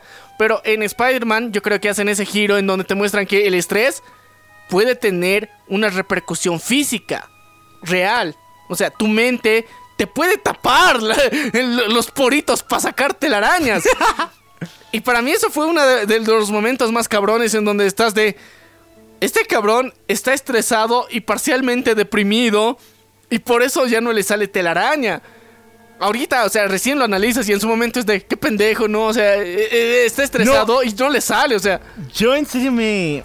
A ver, esto sí pasa en los cómics, pero es diferente. En los cómics, nuestro querido Spidey se enferma, pero de gripe. Pero llega un punto donde, o sea, este cuate, sus enfermedades mortales, humanas, se vuelven mucho más horribles teniendo esa mutación. O sea, prácticamente cuando Peter se enfermó, que es un super cómic, y así se llama cuando Peter se enfermó, lo lleva a la- casi muer- a la muerte porque no puede lanzar, no puede trepar las paredes, no puede hacer ninguna maniobra de Spider-Man. Incluso el sentido del anillo se le tapa.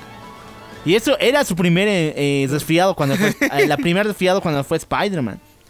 Entonces, yo pensé que era eso, o sea, se enfermó, debe tener gripe o algo, y, se van a devolver los poderes después. Pero después, cuando Sam Raimi lo maneja de una forma cabrona, porque llega un momento donde sí, el tipo ya puede lanzar telarañas, puede hacer todo esto, pero en otro, en medio de la batalla, en medio cuando más lo necesita, no hay, no puede hacerlo. Ya, yo, yo creo que ese es, ese es como, como de alguna forma funciona mucho la depresión en particular. Y par- o sea, primero el estrés y después la depresión. Porque eh, muchas veces las personas que la padecen no son conscientes que lo tienen. Muchos lo asimilan como si fuera tu vida cotidiana normal, ¿ya? O sea, es de que estar así estresado es normal. Pero no, güey, no es cierto. Es- esa mierda no debería ser así. Y- no debería. no debería ser así. Entonces, eh, luego eso escala a un plano físico en donde muchas veces ya, o sea, hablando de forma realista, tienes una extrema fatiga. O sea, dolor en la espalda, o sea, dolor en el cuello, eh, en los nervios, de repente tienes tics. O sea, cosas así que se manifiesta ese nivel de estrés, probablemente ansiedad. Y muchas veces se, se deforma en depresión. Entonces, ves como tanta, o sea, solamente ideas, cosas que están pasando y que nadie te ha lastimado, nada, nadie te ha dado realmente un putazo, te van destruyendo, ¿ya? Y eso es lo que pasa a Peter, o sea, él está tranquilamente, supuestamente bien, supuestamente no le va tan de la mierda, está siendo un héroe, y aún así está sufriendo todo esto. Y para mí es como que una, una primicia muy cabrona, porque en esa película en particular te muestran de que él ya está queriendo volver a la universidad, continuar con, con- con su vida, como decir, haciendo unas prácticas profesionales, entre comillas. Y bueno, su buen amigo Harry, el de las influencias, lleva con, con él Otto Otavius.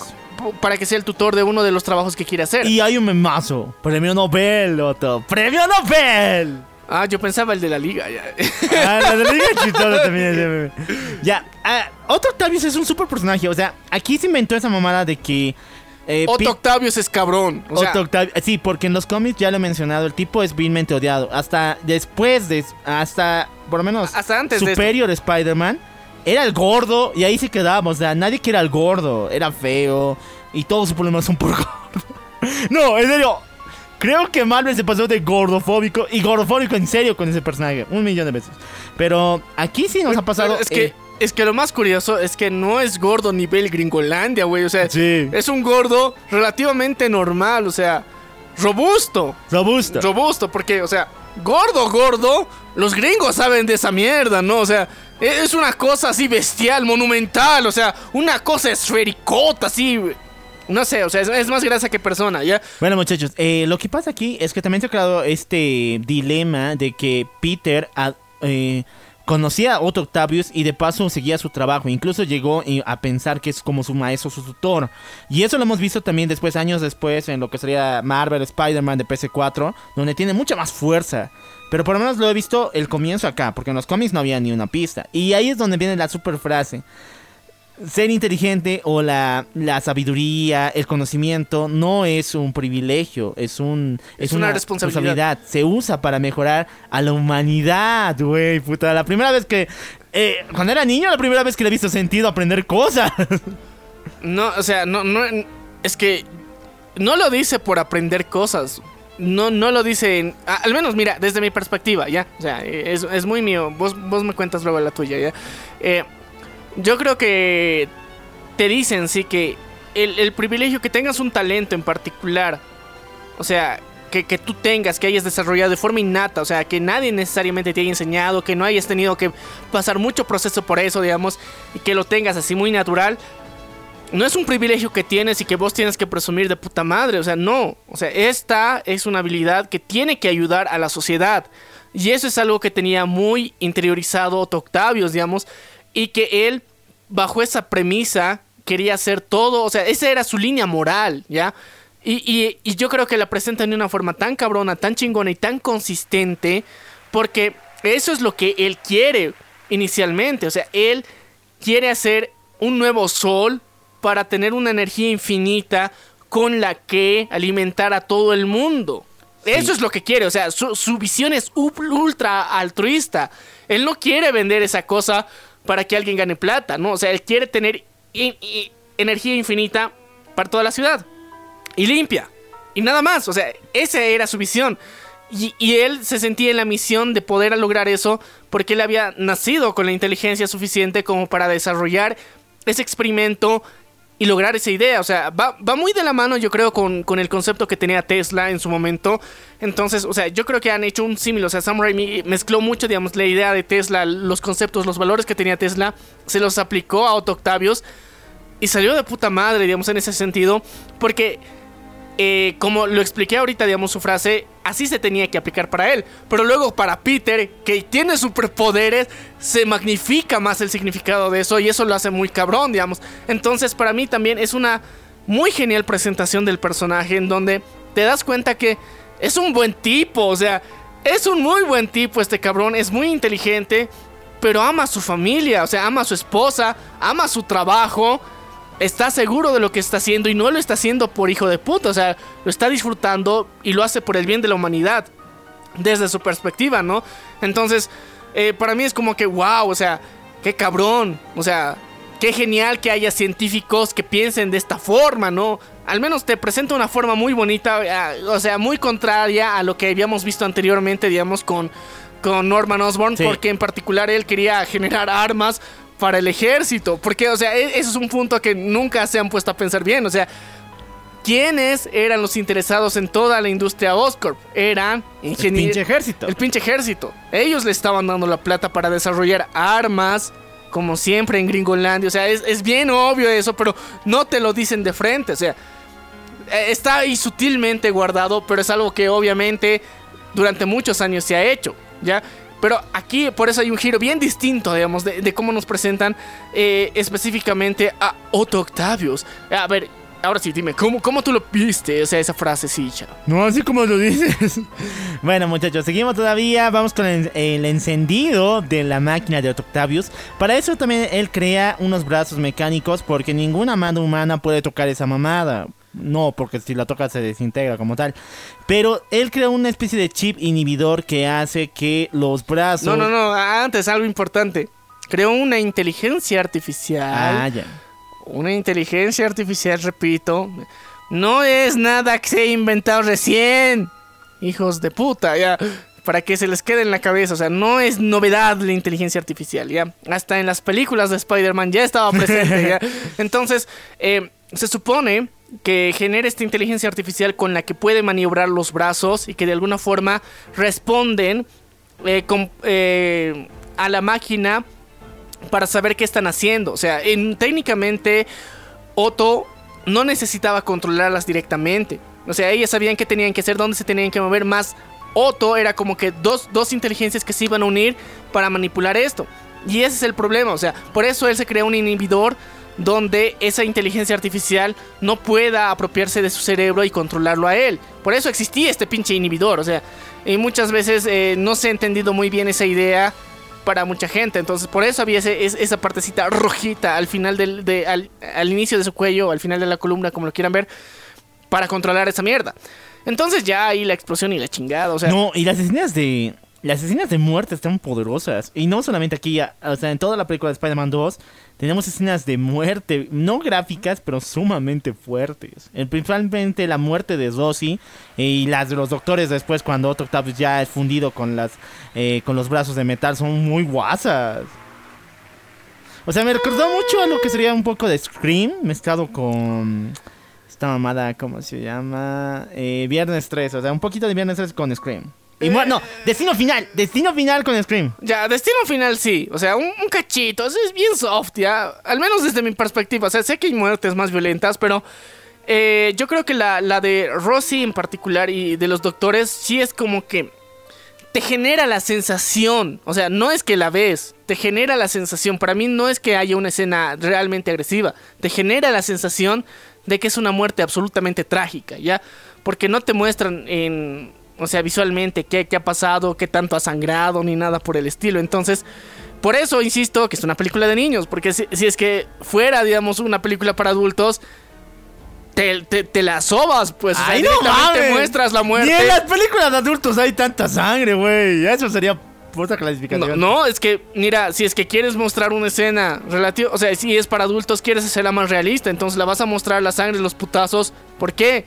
Porque eso le da una carga emocional más grande al sentido del villano. Porque imagínate, si es que muestras eso, yo creo que justificas más la actitud que al final tiene, digamos, eh, Otto con todo esto. Ya, lo de la sangre Marvel no la está usando bien también. Recordad que en Quantum Mini hay muchas otras películas actuales tienen un chingo de sangre, pero ni un solo golpe, así que mucha mamada también con la sangre. Ahora, el detalle de lo que la muerte de Rosie y esta fundición de Otto Octavius con los brazos es muy fuerte. La escena cuando despierta con los brazos es muy potente. O sea, se ha jodido la vida. Se jodió su vida. Pero ahora el tipo tiene unos nuevos planes de seguir No, adelante. no, no, es que es, que- que es lo interesante. O sea, aquí eh, yo creo que ahora con más contexto, la, la inteligencia artificial le habla, ¿entiendes? O sea, Ah. no es que él tiene un lado malo. No, o sea, en ninguna parte de, de la película te muestran que él es malo en realidad, sino es que la inteligencia artificial poco a poco se va apoderando más de Otto. Y ese es el, el- el detalle que a veces, digamos, no sé, yo al principio pensaba que igual que el Duende Verde tenía un lado maligno, digamos, que, que de repente se, se ha despertado y que quiere ser hi- hijo de puta, ¿no? Pero no, o sea, en, en el caso de Otto en particular es como poco a poco la inteligencia artificial va apoderándose de la mente, ya porque inician con ideas bien soft, ya, y poco a poco le va convenciendo de que se vuelve un hijo de puta para concretar sus planes. ¿Por qué? ¿Por qué quiere concretar tanto los planes? Porque la inteligencia artificial ha sido diseñada para completar eso. ¿Entiendes? O sea, todo se justifica así de fácil. O sea, la inteligencia artificial ha sido diseñada para manipular estos brazos y para generar ese puto sol. Y de hecho es un buen punto porque, bueno, en No Way Home, una vez que liberan a Otto de los brazos, él ya no tiene esa actitud como tal, o sea, no es agresivo. Sí, porque el- el- la inteligencia artificial se apodera de eso y directamente lo manipula. Ya, entonces por eso tiene voces en su cabeza y no es porque esté paranoico, sino son como inputs de ideas que le está metiendo la inteligencia artificial todo el rato. ¿ya? Bueno, Y- muchachones, lo que no entiendo, a ver, sí. eh, vos. Lo que no entiendo es después, antes de entrar a la escena más rara, eh, tenemos la escena del tostador. O sea, esta va a doler, pero así. O sea, si les duele demasiado la escena donde le da los 20 pesitos a Peter, la escena del tostador igual duele. La tía May va, abre una cuenta con el banco para poder salvar su casa. pero le rechazan, no le van a dar el préstamo. Y ella, como última alternativa, les dice, bueno, nos da el tostador. Y él dice, el tostador es solamente para un depósito de 300 o más. Hijo de puta, que fue mi primera vez en mi vida que he querido golpear a un banquero o golpear a alguien, neta. Es la primera vez que quieres golpear a un banquero. Después, cuando los conoces más, los quieres golpear más, ya. Pero Sí. eh, yo creo que, o sea, si bien sí es molesto, pero, o sea, para mí, desde el principio tenía lógica la, la, la situación. Es como que. Vieja pendeja, o sea. pero es que ya, o sea, le, le tienes lástima hasta cierto punto por todo lo que está pasando. Pero si le añades lógica, es vieja pendeja desde el principio. pero sin ya. lógica, ¿momento humilde o no? Momento tercermundista. O sea, yo creo que. Sí, o sea, momento tercermundista. Pero yo creo que eh, la respuesta es lo que jode, o sea. Che. Porque si es que la viejita ya está tan vieja ruca, digamos, ahí, que, que no le sabe ese rato, piensa que igual le van a dar la tostadora. O sea, yo creo que hubiera habido una respuesta más amable, más agradable, más tranquila que le podían dar. Y que técnicamente te digan lo mismo, andate la mierda, ¿no? Pero eh, hubiera podido ser. Y este cabrón decide no hacerlo. Y eso es lo que te molesta al final. Porque eh, que ella pregunte eso, sí es muy, muy, muy tonto, ¿no? O sea, pero de alguna forma muestra hasta cierto punto esa inocencia de señora mayor que tiene, ¿no? Pero yo, yo me reí, la verdad me reí, o sea, yo me reí cuando hace la pregunta, o sea, yo era de, igual me va a dar el tostador, y yo, no, no te va a dar, ya". pero el otro se pasa de verga también en la forma en la que le responde, entonces es una mezcla de ambos, momento épico igual de la tostadora, pero ahí es, es, es lo, lo curioso, digamos, cuando de repente entra Otto B y, y lanza, para mí, o sea, los momentos de donde vi el CGI muy mierdero fue en el lanzamiento de las pinches bolsas de dinero. Sí, el dinero sí. El, dinero se ve de la mierda, o sea, si es CGI y se ve culero en ciertas partes, por eso insisto, No. o sea, esta trilogía tiene que ser remasterizada, No, pero reeditada. hay, hay algo muy raro. Primeramente, ¿por qué Otto roba un banco? Es un pinche monstruo. Ahora puede agarrar metales donde le gana, puede robar. Incluso cuando se enfrenta con la policía, se enfrenta a la policía, la bala no sé cómo la esquiva, pero aguanta. El ñato puede robar donde le la gana, no tiene por qué robar un banco, robar dinero y No, ya. es que, es que, güey, a ver, ¿dónde hay más dinero? O sea, según la lógica normal de una persona, cree que en el banco hay más dinero. O sea, yéndonos a la realidad, no es cierto. O sea, ahí no hay tanto dinero como parece. Porque siempre lo están rebotando a la gente afuera, ¿ya? Y hay bancos en particular, sí son muy específicos los que sí tienen reservas en oro. Pero la gran mayoría no, ¿ya? Pero ya, o sea, volviendo al cliché normal de persona común que no le sabe a los bancos, digamos que todos los bancos tienen un chingo de dinero, ¿ya? Sí. Entonces, bajo la lógica de que este cabrón es científico y no economista, pues necesita dinero para volver a intentar hacer su experimento. Es un pinche monstruo, ya. No, es que, mira, o sea, tendrá sus brazotes muy cabrones, magníficos y, y la chingada.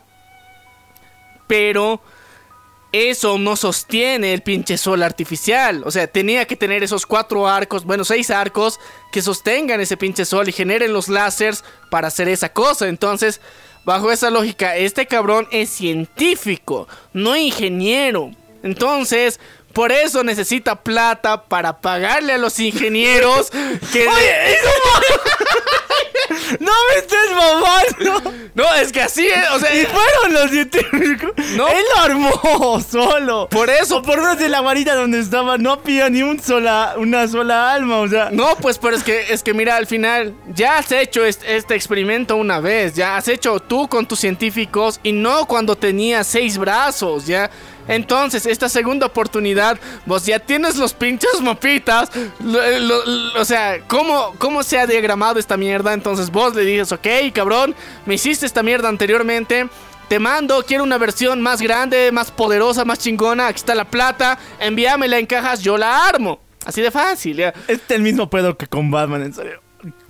El, el ñato no puede solo, pero de alguna manera lo hace.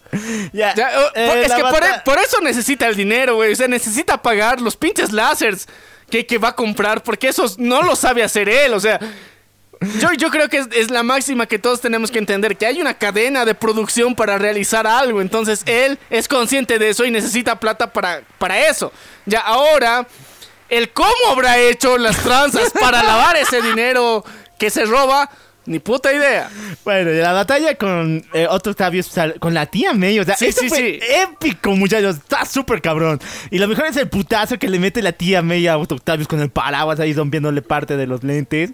Es súper cabrón. Pero hay una escena que no me gusta mucho. Es la de una chica que está viendo cómo sube Otto Octavius y está primero gritando en la ventana, se acerca a la cámara y ¡ah! Yo sé que a Sam Raimi le encanta so- algunas cuantas escenas de sobreacción, in- sobreactuación, No, no, no, incluso es que en- es, es un close-up, ¿entiendes? O sea, es una reacción que quiere meterle. Pero eh, yo creo que suena más exagerado, digamos, cuando lo ves ahorita. Pero en su momento es como que, bro, ves un cuate con cuatro brazos mecánicos subiendo un edificio. ¿Qué vas a hacer? O sea, es- o te quedas opa lo pendejo ahí mirando como estúpido, o gritas por el miedo. Porque, o sea, hay gente, hay tipos y tipos de gente, ¿no? Hay personas que van a entrar en pánico total, van a empezar a correr, otras que a lo pelotudo van a empezar a gritar y no se van a mover. Entonces, para mí cumple su misión como pendeja gritadora, ya. Ya, la batalla con la tía May, con la batalla de tía May estuvo súper genial. Al final le dije, le dimos su merecido. ¿Cómo que le dimos? Le dimos. Está súper, incluso cuando lo de la Virgen, o sea, yo sé que hay diferencias religiosas, pero cabrón, está súper genial. Eh, después, es, obviamente, esta... Esa este- referencia religiosa era más de Daredevil, pero igual. Sí, ¿no? Sí. Era muy genial. Y bueno, lo que tiene que pasar aquí es el pedo de Mary Jane. O sea, la tipa ya es actriz y ya tiene una nueva relación. Pero con ni más ni menos que el hijo de JJ, del jefazo. Sí, y eso no lo había notado antes, o sea, yo, o sea, las primeras veces, o sea, esa película no sé cuántas veces la he visto, nunca había prestado atención de que el nuevo prometido de Mary Jane era el hijo de JJ Jameson. Entonces dime, con tu mente de ese, de, de ese, de ese entonces, ¿qué, por, por qué, qué pensabas cuando veías a JJ Jameson en todas sus mamadas? ¿Cuáles mamadas? El baile, la boda. Ah, Bro, JJ Jameson es un periodista, para empezar, metiche, ya, o sea, entiendes que es un periodista, ese cabrón tiene que estar en todas partes, ¿En todo el una rato. Dos, o sea, en el uno, ese cabrón está en diferentes lugares igual, cubriendo las noticias de alguna forma, o porque es el dueño de un periódico, técnicamente es como que alguien famosillo al que quieres tener como buena influencia en tus fiestas, ¿no? Entonces estás de, ok, o sea, yo creo que te da. Yo, yo creo que me basado en el estereotipo de la gente rica, entre comillas, que, que muestran El en Gringolandia. El círculo que tienen, digamos, y siempre están en los mismos eventos sociales, la misma gente todo el puto rato. Y no es la primera vez que muestran ese cliché. Entonces yo, con antecedente de ese cliché, creí que bajo esa lógica, eh, eh, o sea, se cernía, digamos, que JJ Jameson está en todas partes, está en la boda, digamos así. ¿Por qué? Pues es JJ Jameson. Porque tiene su periódico. Y porque uno, o sea, es una actriz del momento. Este cabrón es un puto piloto. Es astronauta. Astronauta. Que nunca fue al espacio. Ya, uno No, sé si sí fue. jugaba fútbol en la luna.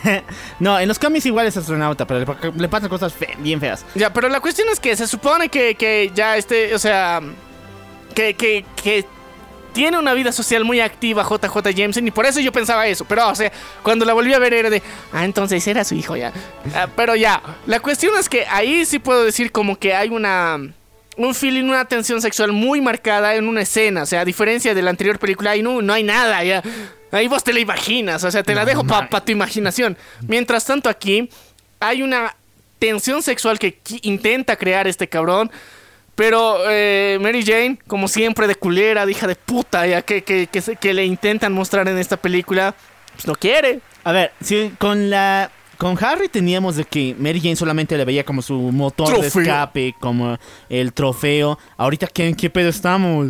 A ver, eh, en esta situación es como que el peor es nada, ¿ya? O sea, ¡Puta madre! o sea Mary Jane lo ve a este cabrón como peor es nada, ¿ya? Ahorita o sea, yo- sigue enamorada de. Está enamorada de Peter. Ahora sí está enamorada de Peter, o sea, ahora ya sabe que quiere a Peter en particular. Pero, pero, chicos, aquí aparece el mágico Spider-Man, ya, rompiendo todas las barreras del amor y salvándola eh, unas bonitas veces, ya. Eh, No, no, no, no, espera.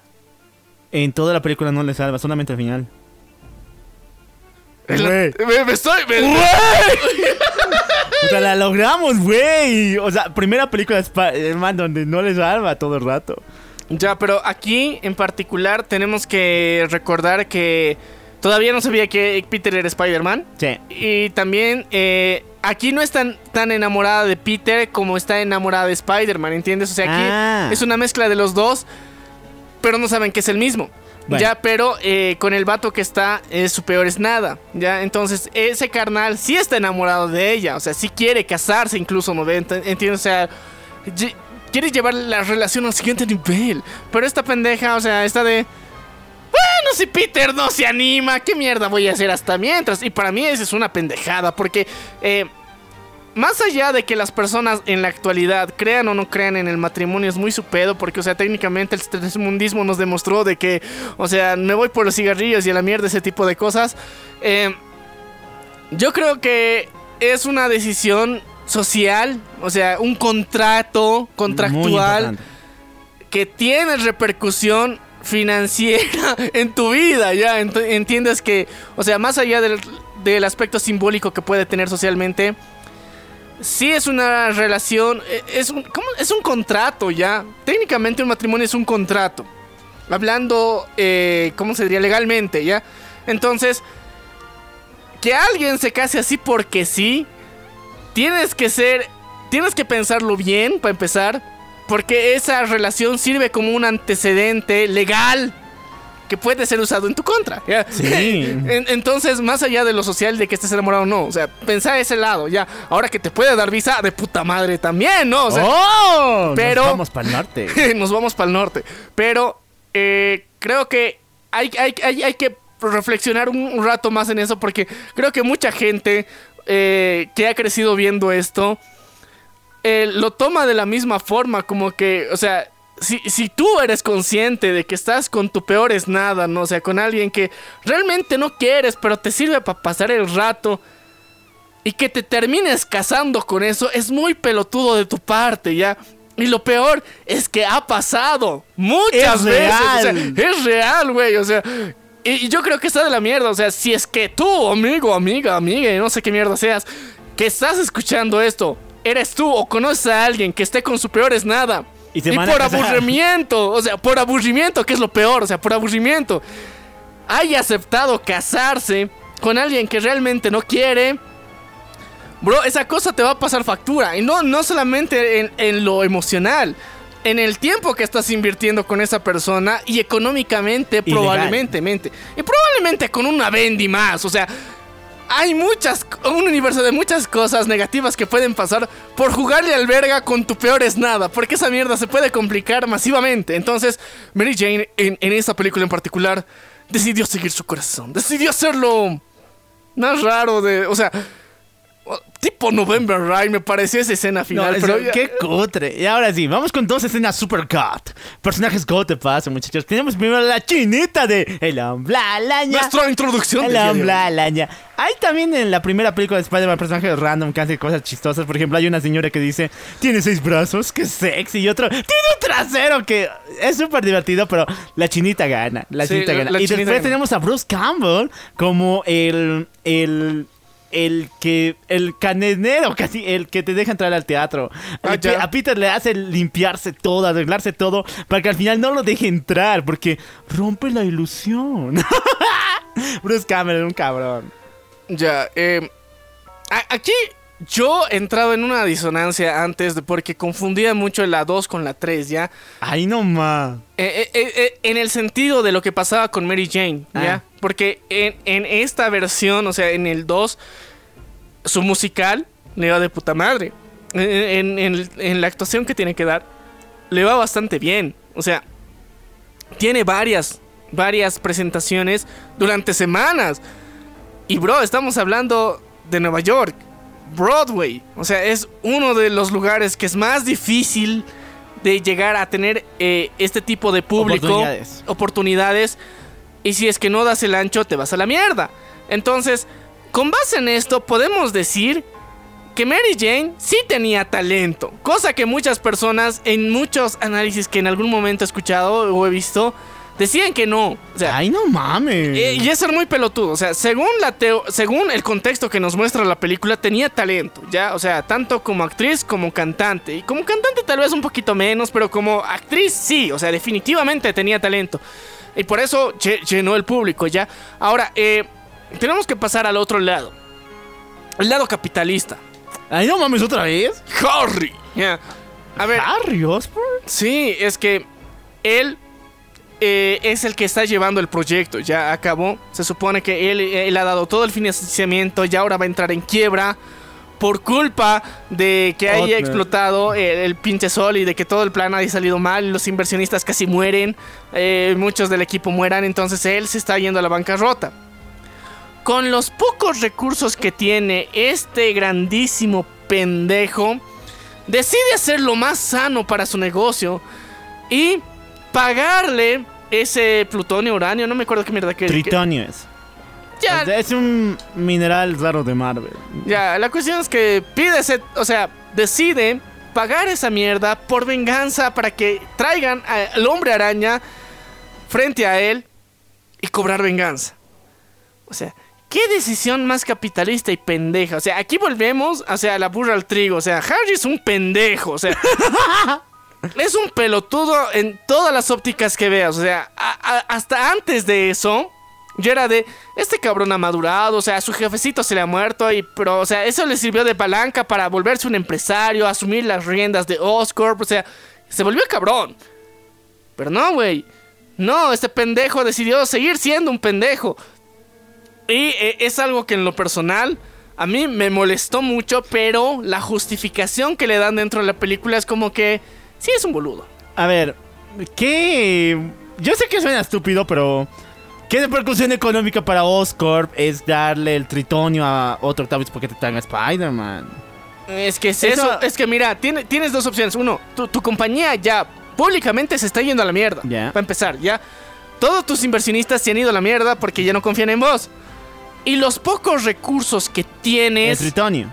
No, los pocos recursos, plata económica que tienes, que te sirven para, para salvar tu vida, o sea, tu casa, todos los, tus bienes que tienes, los gastas directamente en comprar Tritonium para el villano que técnicamente arruinó tu empresa. No, no, el tritonio ya lo tenía, o sea, el no, tipo no lo tenía. Tenía. No, no, no lo tenía. No lo tenía. Solamente él sabía dónde Ah, sí, conseguirlo. sí, sí, sí. que es distinto, ya. Y por eso, o sea, porque eh, para el proyecto de, de Otto, Oscorp apoyó consiguiendo eso. Sí. Pero eh, en particular por eso, o sea, Otto podía conseguir ingenieros para los láseres y demás mierdas, pero ese pinche Tritonium solamente Oscorp con sus matufeadas, eh, con, con sus enlaces y conexiones políticas que tenían con, con los militares podía conseguir eso. Es que esa mamada de meteorito se viene. Es lo que se dice en la película. Por eso, pues entonces, o sea, ya sabes, o sea, me- guiño, guiño, o sea, Área 51, guiño, guiño, ¿quién tiene eso- el control de esas mierdas? Pues el gobierno, güey. Entonces, ¿quién tenía conexión con el gobierno? Oscorp. Porque habían trabajado con eso. Entonces, para mí, por eso me parece una decisión ultra pelotuda este cabrón. Tiene tantas opciones a hacer y decide cobrar venganza en el peor momento, ¿ya?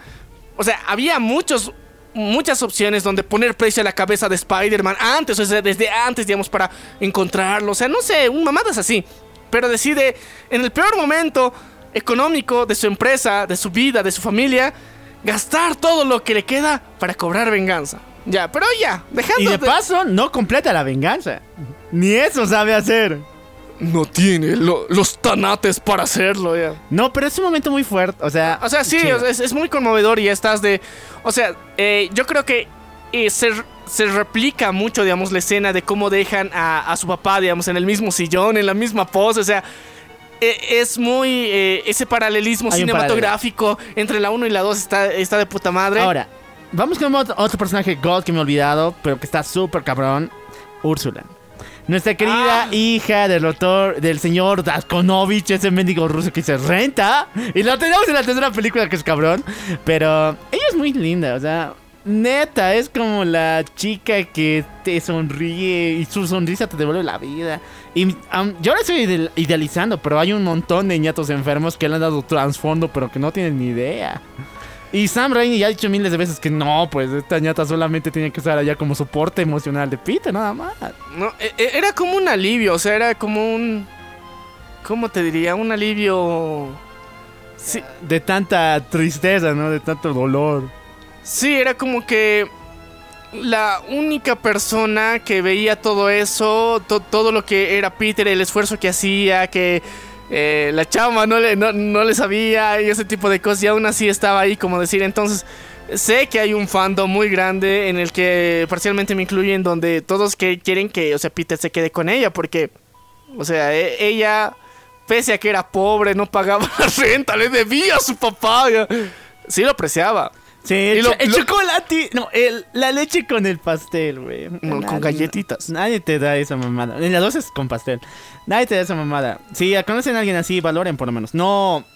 Si O- no les. O, o sea, sí. Valoren. O sea, yo, yo creo que no véanlo solamente del lado romántico, No, que es no, muchas veces, o sea, lo, lo ven, digamos, directamente romántico, así.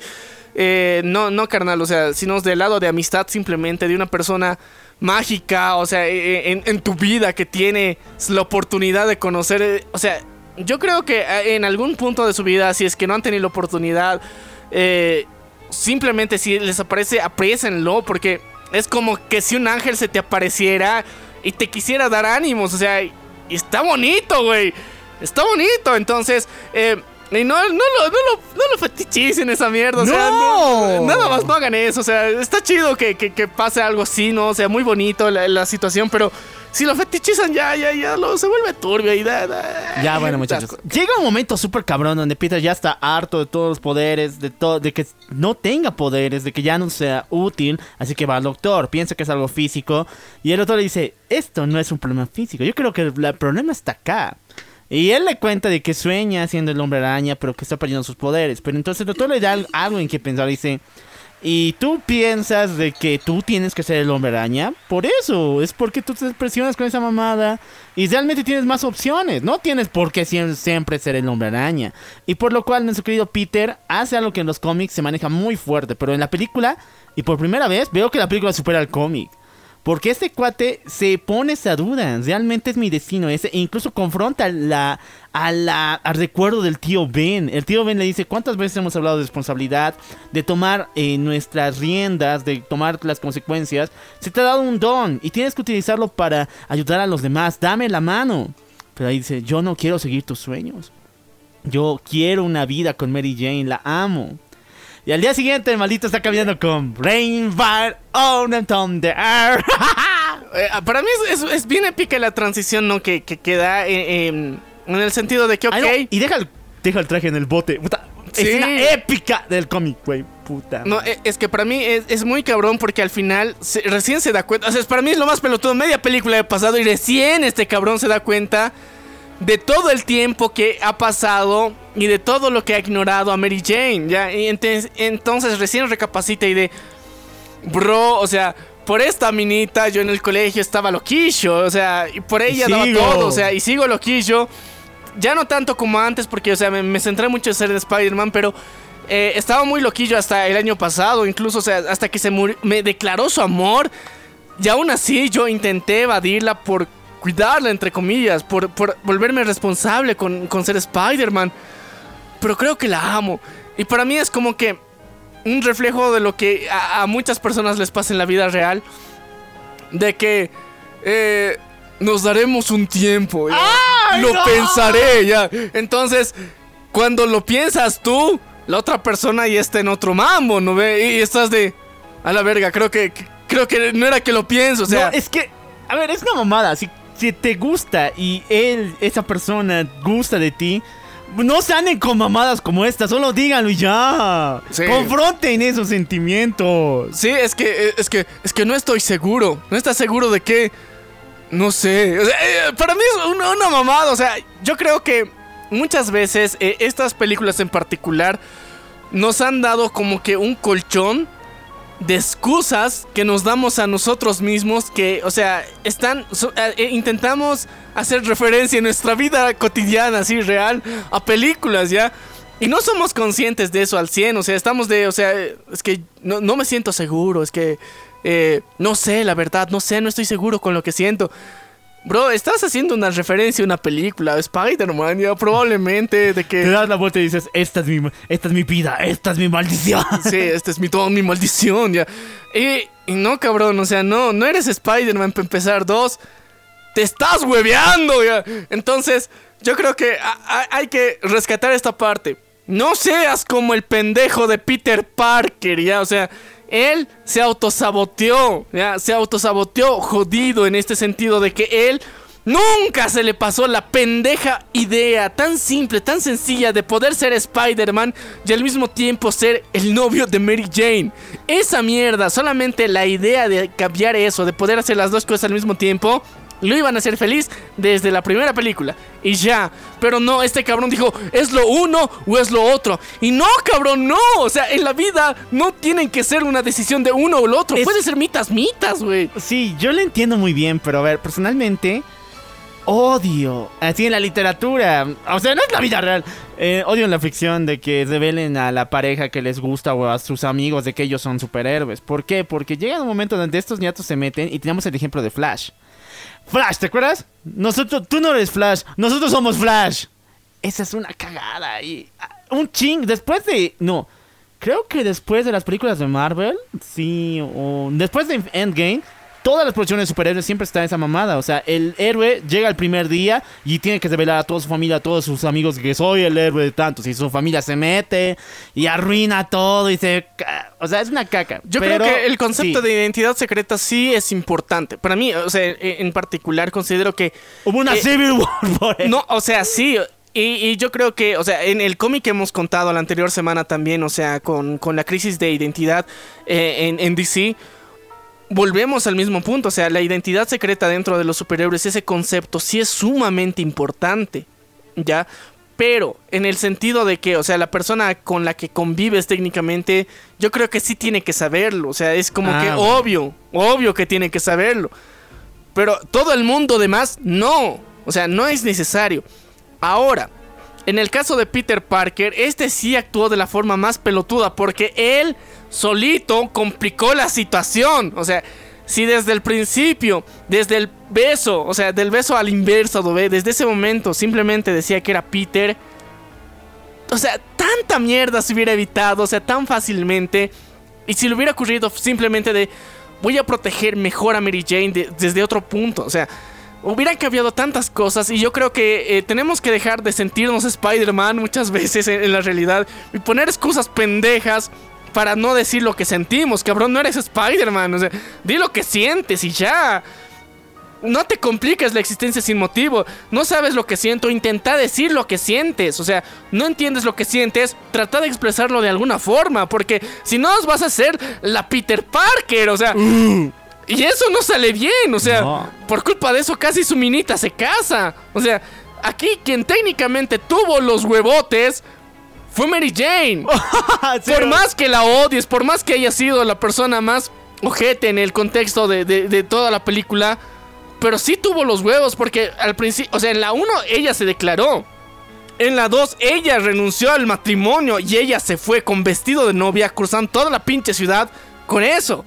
Ya, o sea, eh, Oye, la 3, güey. O sea, le decide perdonar después de tan mamada. Sí, o sea, en, en muchos sentidos, ella en particular sí tiene mucha razón, ¿ya? ¿Por qué le trata de la verga en la 2, no ve? Y le dice, Peter, me voy a casar. O sea, sé que es muy No digas descontextual. mamadas, Mary Jane. Sí, sí, no digas mamadas, Mary Jane. Porque yo creo que, o sea, todos coincidimos de que decir eso en ese momento es una pendejada. O sea, es lo más estúpido que puedes hacer. Pero hay una justificación de hechos para que ella esté a, ese punto de imputada de que, cabrón, no me vengas con tus mamadas. O sea, yo creo que podemos contextualizarla en el sentido de que Mary Jane en ese rato siente de que Peter le está viniendo a marear la perdiz con sus sentimientos, con que quieren salir, como decir... Y, y le está diciendo, Peter, o sea, vos ya perdiste tu oportunidad, cabrón. Antes de darte alas para que pienses algo más, o sea, directamente viene ahí a la yugular y te da un putazo, como decir, Peter, me voy a casar. Sí, está ojete, está de la mierda. Pero es muy sincero y va congruentemente con la situación. O sea que es. No, Ten- di- tiene la razón. no digas mamadas, Peter Parker. Eh, sí, o sea, di tus sentimientos, puto Peter Parker. Ya. Bueno, se construye. Aquí viene la super escena, o sea. Están saliendo y por fin los sentimientos entran a flor de piel. Pero entonces, doctor, el Otto Octavius lanza un auto contra nuestra querida Mary Jane y la secuestra. Peter, una vez que ya ha denunciado. Ah, no. Antes de eso hay una escena que vuelve a Spider-Man a su motor de antes. Porque el tipo, después de vivir una buena parte de su vida, ya concentrándose en sus cosas personales, su universidad y su trabajo, y está yendo de puta madre, eh, se quema un edificio. Y aquí hay un- una familia que está siendo vilmente destruida eh, por las llamas. Y Peter, sin sus poderes, entra aquí y salva, pero salva a la mayoría de ellos. Pero entonces cuando está afuera, escucha que un niño, muri- a una persona, murió porque estaba muy adentro de las llamas. Y si el hombre araña hubiera llegado, entonces tal vez hubiera salvado a todos. La cara ahí que se le cae con el chocolatito que está ahí con la mantita, puta. Eh, o sea, ya. eh, yo, yo no lo he visto como tan trágico, la verdad. Ay, Eh, no man. eh, mira, yo, yo en mi perspectiva era de, ah, eh, eso te pasa por pendejo, o sea, por hacerle caso a un doctor. Ya, ya, o sea, eh, es que por, por, por hacerle caso en, en- en- o sea, por in- malinterpretarlo la idea, ya, o sea, porque no era que no tenías que dejar, o sea, que tenías que directamente dejar de ser Spider-Man, o sea, sí es tu decisión, o sea, eh, en, en ese sentido tenemos que darle ese beneficio a Peter de que, o sea, sí, por completo es su decisión ser o no ser un héroe. Sí. O sea, y eso es muy cierto. Pero la diferencia está de que su tío nunca le obligó a ser un héroe. Él solamente quería que sea un adulto responsable, nada más, pendejo. Y, eso es a mí lo que me molesta. O sea, en su visión. De cuando se está con, con el tío Ben. Todos lo interpretan de que él, como decir, se sentía obligado por el tío Ben, pero no es cierto. Solamente él quería que sea un adulto bueno y funcional para la sociedad, nada más. Pero el Peter se lo toma muy personal con Spider-Man. Y cuando llega a ese punto dentro del, del El incendio, sí. yo creo que ahí es como cuando choca, digamos, con pared y se da cuenta de que, o sea, nunca me obligó mi tío, o sea, y, y- y al final siempre fue mi decisión. Yo quería ser Spider-Man, o sea, no fue mi tío, yo quería ser Spider-Man. Y cuando se da cuenta y asume su rol de que él tiene la decisión, tiene el poder y solamente él puede darse la oportunidad a sí mismo de ser Spider-Man y ser chingón de puta madre y lo hace, ahí está la diferencia, porque ahí rechazó todo eso. Pero cuando lo acepta, lo abraza, lo quiere y se ama a sí mismo siendo Spider-Man, ya pues, o sea, revuelven sus poderes, o sea, y, y es bien, bien, bien interesante, digamos, como... Oye, pero venció la depresión o qué? Es que sí, es, es que es bien chistoso, porque, o sea, le dan una, una razón para deprimirse hasta cierto punto que no pudo salvar a alguien. Sí. Pero eso de alguna forma le presta, le, le- le- le levanta el ánimo en el sentido de que, pero Spider-Man lo hubiera podido hacer. Y yo, sin ese lado de Spider-Man, no soy el mismo, o sea, ya no soy yo, o sea, técnicamente Spider-Man ya es parte de mí y ahorita lo estaba negando. Entonces es, es un viaje que, o sea, psicológicamente hablando de- del héroe, como decir que tiene que encontrar esa- ese a sí mismo, o sea, y el encontrarse a sí mismo no es solamente Peter Parker, Peter Parker y Spider-Man, los dos son uno. Y ahí se quería negar una parte de él. Entonces, para mí es como que, ¡pum! Ahí se calza toda la idea. Y ya. Ya se deja de mamadas, Peter Parker. Ya. Sí, muchachos, es- eh, salva, ah, bueno, salen los escombros, recupera todos los powers y viene la mejor escena de toda la pinche película, la batalla en el tren, güey. La batalla en el tren es una jodida obra de arte. Obviamente tiene su escena de banderas, pero ya, qué pedo con eso. Lo importante es de que al final de la batalla del tren con Peter Parker ya siendo destruido por sus, eh, por soportar el peso del tren, destruyendo todo su traje. Es salvado por la población. Y eso es como el momento ya feliz de la película. Lo mismo Sí. pasa con la 1, pero no se siente tanto. Donde No. la gente lanza basura y cosas contra el duende verde. Sí. Pero aquí sí es muy fuerte. No, no, aquí se siente. Es, es que aquí está la diferencia, pues, porque, o sea, en toda la película te muestran de que, o sea, JJ Jameson está mandando, o sea, publicidad negativa sobre Spider-Man. Todo está en contra de Spider-Man, o sea, sí. Pero O sea, es como Peter que. Parker está contra Spider-Man. Claro, claro. No, no, no. Entonces ahí muestran, digamos, que todo está. El mundo está en contra de Spider-Man. Y eso parece en las noticias. Pero en la realidad, o sea, en el face to face, en la gente de barrio, de calle, ella, ellos aman Spider-Man, ya. Pero aman de verdad a Spider-Man. Y, y eso es lo que se muestra en el tren. En la escena del tren, para mí, es por eso es, es gloriosa en ese sentido. Porque toda la mierda que, estaba viviendo Spider-Man, digamos, siendo difamado, eh, que no estaba conforme con sus poderes, o sea, y todo eso se le baja por completo ahí porque, o sea, toda la gente lo apoya, lo agarra, lo quiere, lo cuida, lo defiende, porque, o sea, eso pasa dos veces. Al principio cuando tratan de impedir que, que el, el Otto llegue a él y después cuando ya detiene el tren, o sea, dos veces demuestran que se preocupan por él y de que saben que, o sea, pese a todo lo que salvan, si puedo hacer algo para ayudar a un superhombre, lo voy a hacer, ¿entiendes? O sea, y eso muestra genuinamente, al menos desde mi perspectiva, o sea, la capacidad que tenemos los humanos, ¿ya? O sea, ese es un valor que, que- que se tiene que resaltar mucho, digamos, los humanos cuando queremos ayudar, cuando tenemos la voluntad de querer hacer algo así de puta madre, de querer dar, o sea, lo que podemos por otro, lo hacemos, así sea, o sea, así sea Superman, así sea Spider-Man, alguien que supuestamente es muy chingón. Y lo poco que puedes dar, lo vas a dar por eso. Y eso es lo que nos da el valor como sociedad, como humanidad. O sea, eso es lo que nos hace una especie que haya sobrevivido tanto. ¿ya? Oye, güey, esto tiene mucho que ver con lo que dice la tía May cuando es desvar- eh, desvalijada. desvalijada, o sea, muchachos. en los peores momentos ese señor ha tenido las frasecillas. No, me parece que hay un héroe dentro de todos nosotros. Nos da fuerza, nos da aliento y nos permite morir con orgullo.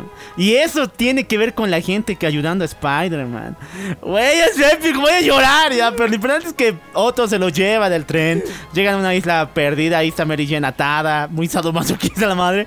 Y lo importante es que ya empieza el girar el motor. Toda la ciudad está sufriendo el, el colapso magnético. Y la batalla final. Y por fin, cuando Peter eh, se quita la máscara enfrente a él, ¿no? Sí. Ya, lo vence a Otto y se quita la máscara para razonar con él. Y él se sorprende de que Peter sea él. Incluso quiere matarlo. Pues entonces le dice la frase como tal.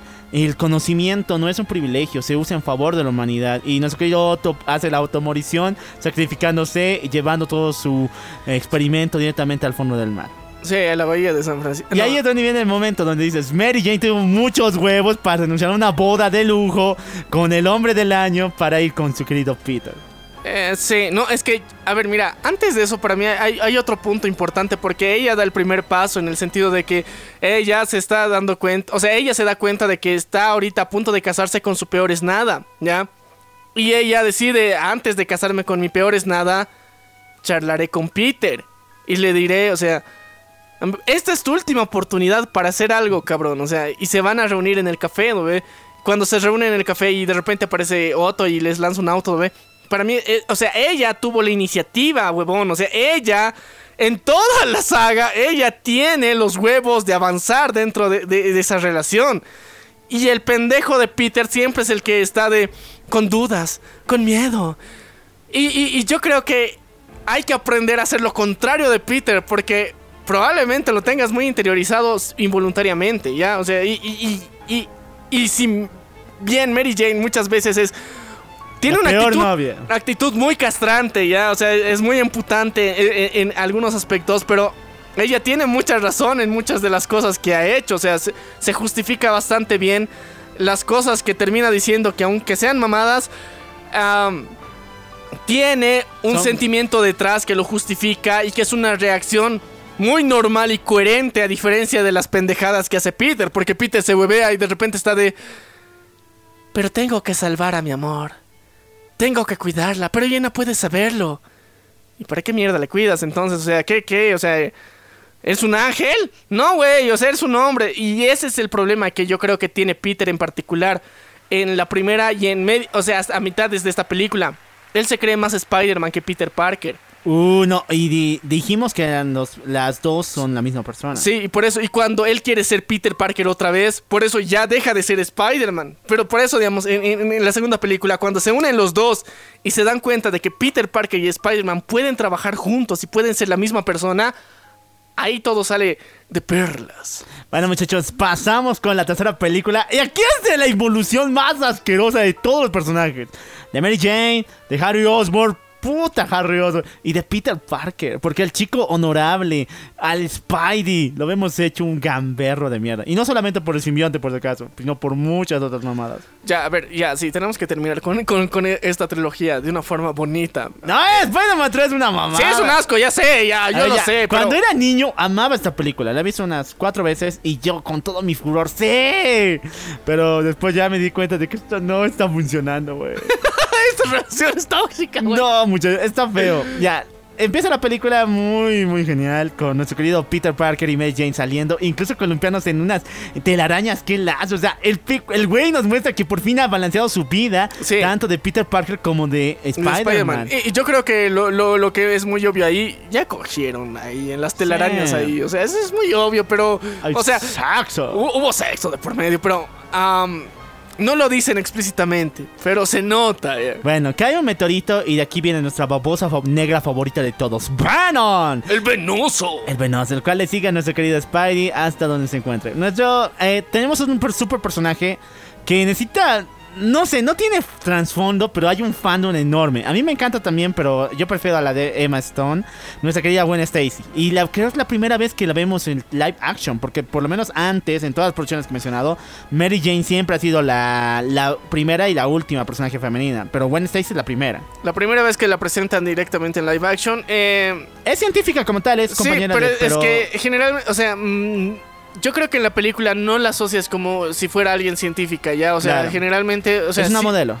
es más modelo que, que científica, ya. Y, o sea, con justa razón, ¿no? Obviamente, pero eh, eso creo que hace que el fandom la subestime, ¿ya? En, en cómo. Sobreestime. no, subestime. Subestima el contenido. No, es que mira. ¿Cómo, cómo estimas más a, a Gwen Stacy? Es porque es científica y porque ayuda a Peter. O sea, Ah. por eso es importante. O sea, por eso hay un fandom muy grande que a Gwen la aman. Porque ella sí, a, a diferencia de Mary Jane, sí ayuda a Peter con, con sus telarañas, con planes, con ideas, con que tiene que ayudarle en hacer algo. O sea, ayuda. ¿ya? Antes de su muerte. Pero, mientras tanto, digamos, eh, en, en esta parte de la película, aquí no pasa nada de eso. Entonces, por eso la subestimas mucho y es como que una cara bonita dentro de la película y ya, ya. Pero sí te intentan mostrar que es científica. Intentan, pero, no lo logran porque, o sea, le ves más modelando que en clases. Pero ja- jala Phantom, jala Phantom. Sí, pues, o sea, por eso es. Pero es que yo creo que como presentación del personaje como tal que es, o sea, dentro de los cómics, no funciona bien. No, no es igual. No es- Ahora, vamos con Eddie Brock, nuestro querido, la querida competencia de Peter Parker para el puesto de fotógrafo. Le está bajando, ya que este cuate sí sabe de fotografía. O sea, el tipo sabe que la luz y todo eso y que quiere trabajar en el Daily Bugle. O por lo menos nos muestra de que sabe manipular más a las personas. Porque cuando se encuentra con JJ Jameson, le lanza alabanzas, le lanza flores, que le hace dudar de dar el empleo de planta a Peter. Peter está aquí dos años trabajando con ese maldito y él merece tener, entrar en la car tener elite, maldita sea. Sí, entonces. Eh, Eddie se, se muestra muy ojete, ¿no? Pero. Pero yo creo que tiene. Tiene sentido como un personaje. O sea, de que sea así un manipulador de mierda, que de alguna forma directamente quiere llegar aquí. O sea. Es lo contrario, bueno, a lo que nosotros sabemos de Peter, porque el Sí. Peter lo tiene todo bien, eh, todo bien quebrado, muy, el camino que ha recorrido es muy duro, mientras tanto el de Brock quiere ir por otra tangente. Quiere ir por la fácil, ¿entiendes? O sea, y, y técnicamente le funciona. E incluso es novio de, de Gwen. Entonces, Es mm, una sí, un café. es un. Chequeo, pseudo, pseudo, chequeo. no. o sea, es- no sé, o sea, es como que un amigo que él se cree que es novio, pero ella no lo ve así. ¿Ya entiendes? O Y, eso, y hay un chingo. Sí, porque, eh, o sea, está, está, está del asco, ¿no? Porque él cree que está saliendo con ella porque ella es modelo y él es fotógrafo y que le ha sacado unas buenas chingonas fotos, pero ella lo ve como... Cuates. Ni Sí. siquiera, ni- yo creo que ni a cuate llega. Sí, o sea, está, eh, lo, lo ve bien, o sea, lo ve de la verga ya, o sea, porque incluso Eddie se presenta con su papá, ¿lo ve? Y dice, soy, soy el novio de Gwen. Y quiero Eh, con su hija. Y- y- y el, el papá de Gwen está de. Eh, ¿En serio? no creo, ya no te creo. O sea, vos te lo estás imaginando, pero. O sea, me- es la contraria de, Peter, así en muchos aspectos. O sea, eh, él, demasiados. él, él toma como que la delantera y todo eso, pero. No le va bien tampoco, ¿entiendes? O sea, es como. es la contraria, pero igual están igual de jodido. Está igual de jodido que Peter, ¿ya? Entonces, eh, se supone que se da aires de grandeza, pero está de la mierda igual. Y, y- eso es un paralelismo muy chingón, digamos, que, que, que creo que es rescatable de esta película.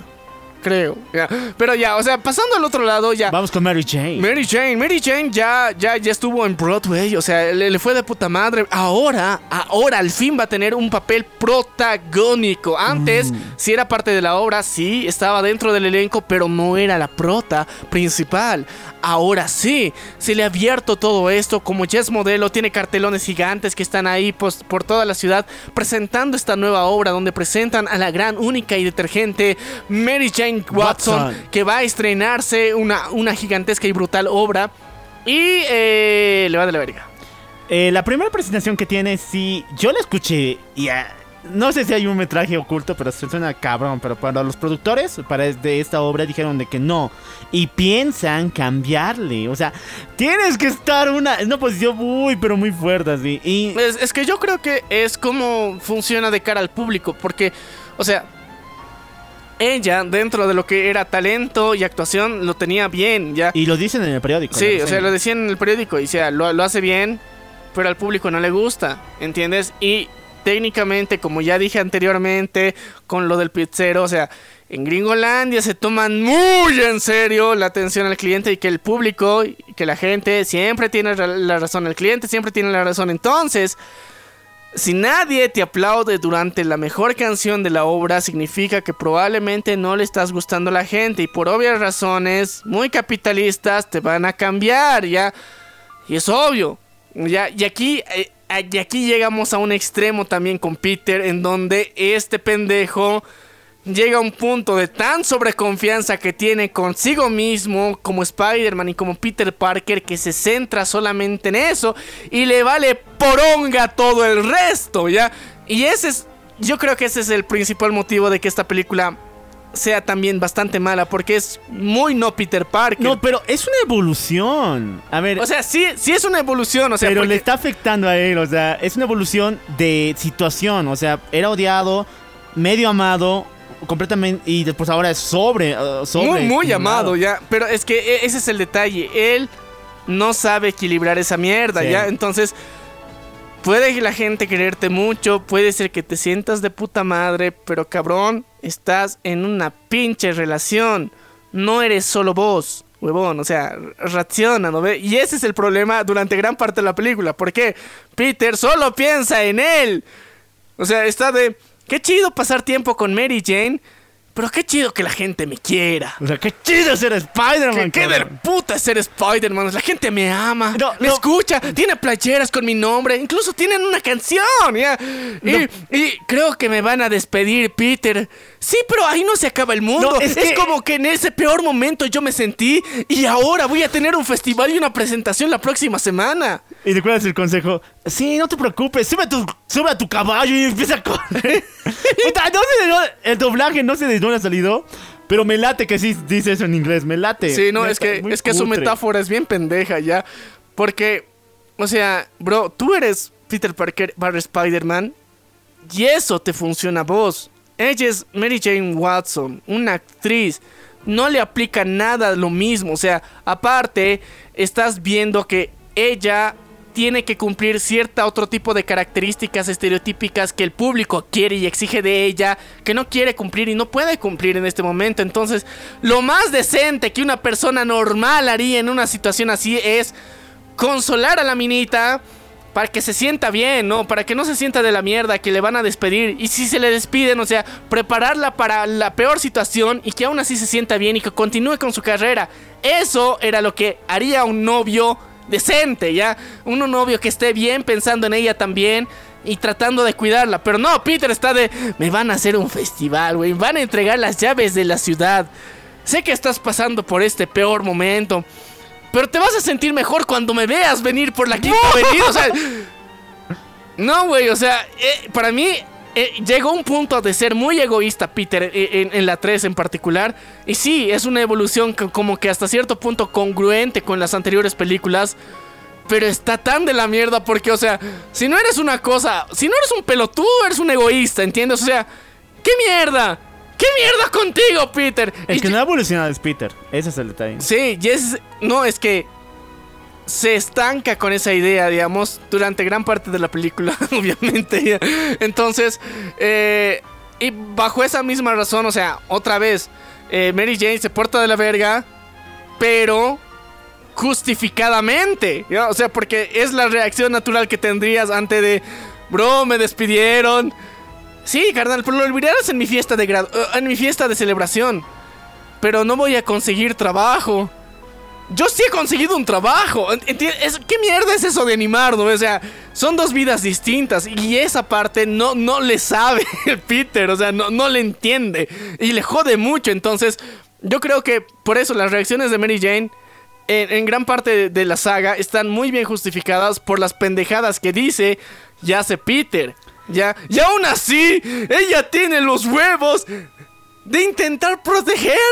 Bueno, muchachos, pasamos ya al, al villanazo. Porque el Venom nada que ver. El verdadero villano de esa película es Sandman. Eh, es ¿Cuál? un- No, ¿cuál Sandman? Sandman. Harry Osborn. ¡Ay, no mames! Ya, a ver, dime. Este es peor todavía de todo lo que ha pasado. Ya a ver, eh, Harry eh, descubre al final de la anterior película donde su, su, su cuartito secreto, el cuarto de los fetiches de su papá. ya. No, y hay una super escena en la 2 de... ¡Véngame! ¡Véngame! ¡No! ¡Que me vengas! ¡No! Sí, muy, muy cabrón esa parte ya. Eh, ya encuentran, digamos, ahí ya se está afilando los cuchillitos otra vez. Ya El tiene, ya tiene la patineta mejorada. Y Ya, tiene o el suelo del, ver- del duende. No, y se inyecta él mismo el, suero, el suero. Por eso hace su distorsión de personalidad otra Bueno, vez. Y ataca a Peter en media en medio camino cuando está en su motoneta y casi lo mata. O sea, la escena de la escena de pelea es cabrona, muy poderoso y esa mamada donde se mete en los callejones. Sí, es, es Dios mío, puta madre. es muy cabrón, pero pinche CGI. No, en ese por menos ya se ve. man. De- desde mi perspectiva se ve de la mierda su pelea, porque, o sea, lo- los edificios, cabrones, su pelea de ellos está de la mierda, porque sus cuerpos se ven como plastilinas enroscándose e intentándose dar putazos, ¿ya? Y estás de... O sea, sé que no te puedes pelear en el aire y grabar esa mierda, ¿no? O sea, sé que naturalmente no puedes, pero mínimo háganle un remaster a esta mierda. O sea, le háganle una reedición a esa partecita porque creo que necesita mucha ayuda en parte de CGI en particular. Ahora, las explosiones ahí están de puta madre. O sea, lo- cuando lanzan las pinches bombitas, o sea, está genial. Pero, el final, el final es una mierda. No, para mí al final fue... ¿Qué? O sea... Era como que aquí termina la película. ¿Cómo mierda en la primera media hora ya te chingaste al, Al duende verde. al Duende Verde, al nuevo Duende Verde? ¿ya? Ah, bueno, en según Sam Raimi y bueno, los cómics ese es el Goblin Knight. Ya. El Goblin Knight, dice, ¿cómo te lo chingaste? A tu mejor amigo. Eh, Es que para mí eso fue muy, muy, muy hijo de puta, ya. O sea, para mí era como que aquí hay un quiebre muy interesante dentro de Peter, porque Peter fue capaz de hacer esto sin pensarlo tanto. O sea, aquí algo se ha roto en Peter. Hay algo que está mal con Peter para que a su mejor amigo le lance una bomba sin asco. No, no, eh, eso ya Eso es después, pero aquí- Ahorita le ponen solamente una telaraña para que se choque la cabeza y caiga rebotando Ah, abajo. That's true, ya, sí, sí, sí, es cierto. Ya, y entonces, igual, igual, para mí es igual muy hijo de puta hacer eso, porque, o sea, entiendo la trampita, pero hay trampas y trampas. O sea, yo creo que era más coherente hacerle a la Wincy Wincy Araña estilo de, de Joker, digamos, hacer una red de verdad así, que de la nada aparezca y ¡pum! lo atrape. Pero este es una zancadilla en, en el aire. No, y la cara de Peter cuando ve que, o sea, las consecuencias de lo que ha hecho es jodido. O sea, ese gato piensa que en serio ha matado a Harry y no quería hacerlo. Sí, pero es que. No, es que no quería matarlo, pero sí herirlo de gravedad. O sea, ¿entiendes? Pero cuando ve, y piensa que está muerto. Sí, pero es que para mí esa parte cuando hace la trampa ya no, ya no está actuando de esa forma como antes hacía. O sea, antes lanzaba una red completa y era como que amortiguar hasta, hasta los ladrones, como decir, Sí. van a caer suavito. No se van a dar putazo, pero aquí es como que le echa a putar tanto la actitud de Harry como que ya, o sea, lanza instintivamente todo esto con, con rencor. Cuando se da cuenta, estás de, verga, maté a mi mejor amigo. Entonces, ya, ok, se entiende, va al hospital, el pendejo pierde la memoria y la chingada. No, a ver, ¿quiero alguna explicación lógica? Bueno, volviendo al, pedo de la involución de Peter y el pedo de que no sabe, no, no está empático ahorita el malito. En, en este momento de una soberbia tan grande que tiene nuestro querido Peter, donde no sabe manejarla y no puede eh, mm, eh, estarse fijando en las demás personas, está hasta el tope de esas malditas cosas. ¿En qué mundo, en un momento tan cutre, te, ocurre pedirle matrimonio? No, es que es como, co- a ver, mira, yo creo que él está muy preocupado por llegar al máximo de su autorrealización, ¿ya? ¿Entiendes? ¿Cómo mierda me puedo sentir mejor ahorita? ¿Entiendes? O sea, me van a dar un festival. eh, me está yendo de puta madre en el trabajo. Probablemente me contraten. O sea, eh, en la ¿Cómo puedo ser más feliz? ¿Cómo puedo ser más feliz? Ah, teniendo a mi novia, pero solo mi novia. Que sea mi esposa, ¿no? O sea, cabrón, o sea, daré el siguiente paso, ¿entiendes? O sea, él estaba pensando muy egoístamente en cómo sentirse mejor con todo lo que tenía. No, Entonces, y güey, esto pasa, chicos. A ver, cuando, chicos y chicas, cuando tengan todas las cartas del destino ya realizadas, piensen siempre que matrimonio es entre dos. Güey, no es el momento, en tu mejor momento de tu vida, no es el mejor momento para poner matrimonio. o sea, es el mejor momento en conjunto, ¿ya? Sí. O sea, tanto de la otra persona como la tuya. Entonces, ahí tendría que ser el clímax de todo eso de ambos. O sea, como, como el orgasmo de toda una relación así mutua. Y llegan ahí, se casan, porque se sienten seguros y quieren firmar un contrato con el diablo, ¿no? O de puta madre, o sea, ese momento. Pero aquí en particular, en esta película, Peter estaba pensando más en él. En el sentido de que, ¿qué de la puta va a ser casarme con ella? La, la quiero tanto. La otra está sin trabajo, se siente de la verga. Eh, O sea, le está llevando la chingada y él de... Nos casaremos. Es- eso le va a arreglar, eso le va a animar. No sé, o sea, y, y- y- y si es que no era eso y ya estaban casados, tendremos un hijo, o sea, ¡Puta! y, pasa muchas veces, ¿no? O sea, en, en la realidad se ha visto muchas veces que dos personas que no pueden arreglar sus problemas, no pueden decirlos, deciden tener un hijo para supuestamente arreglarlo y tener algo más que los una.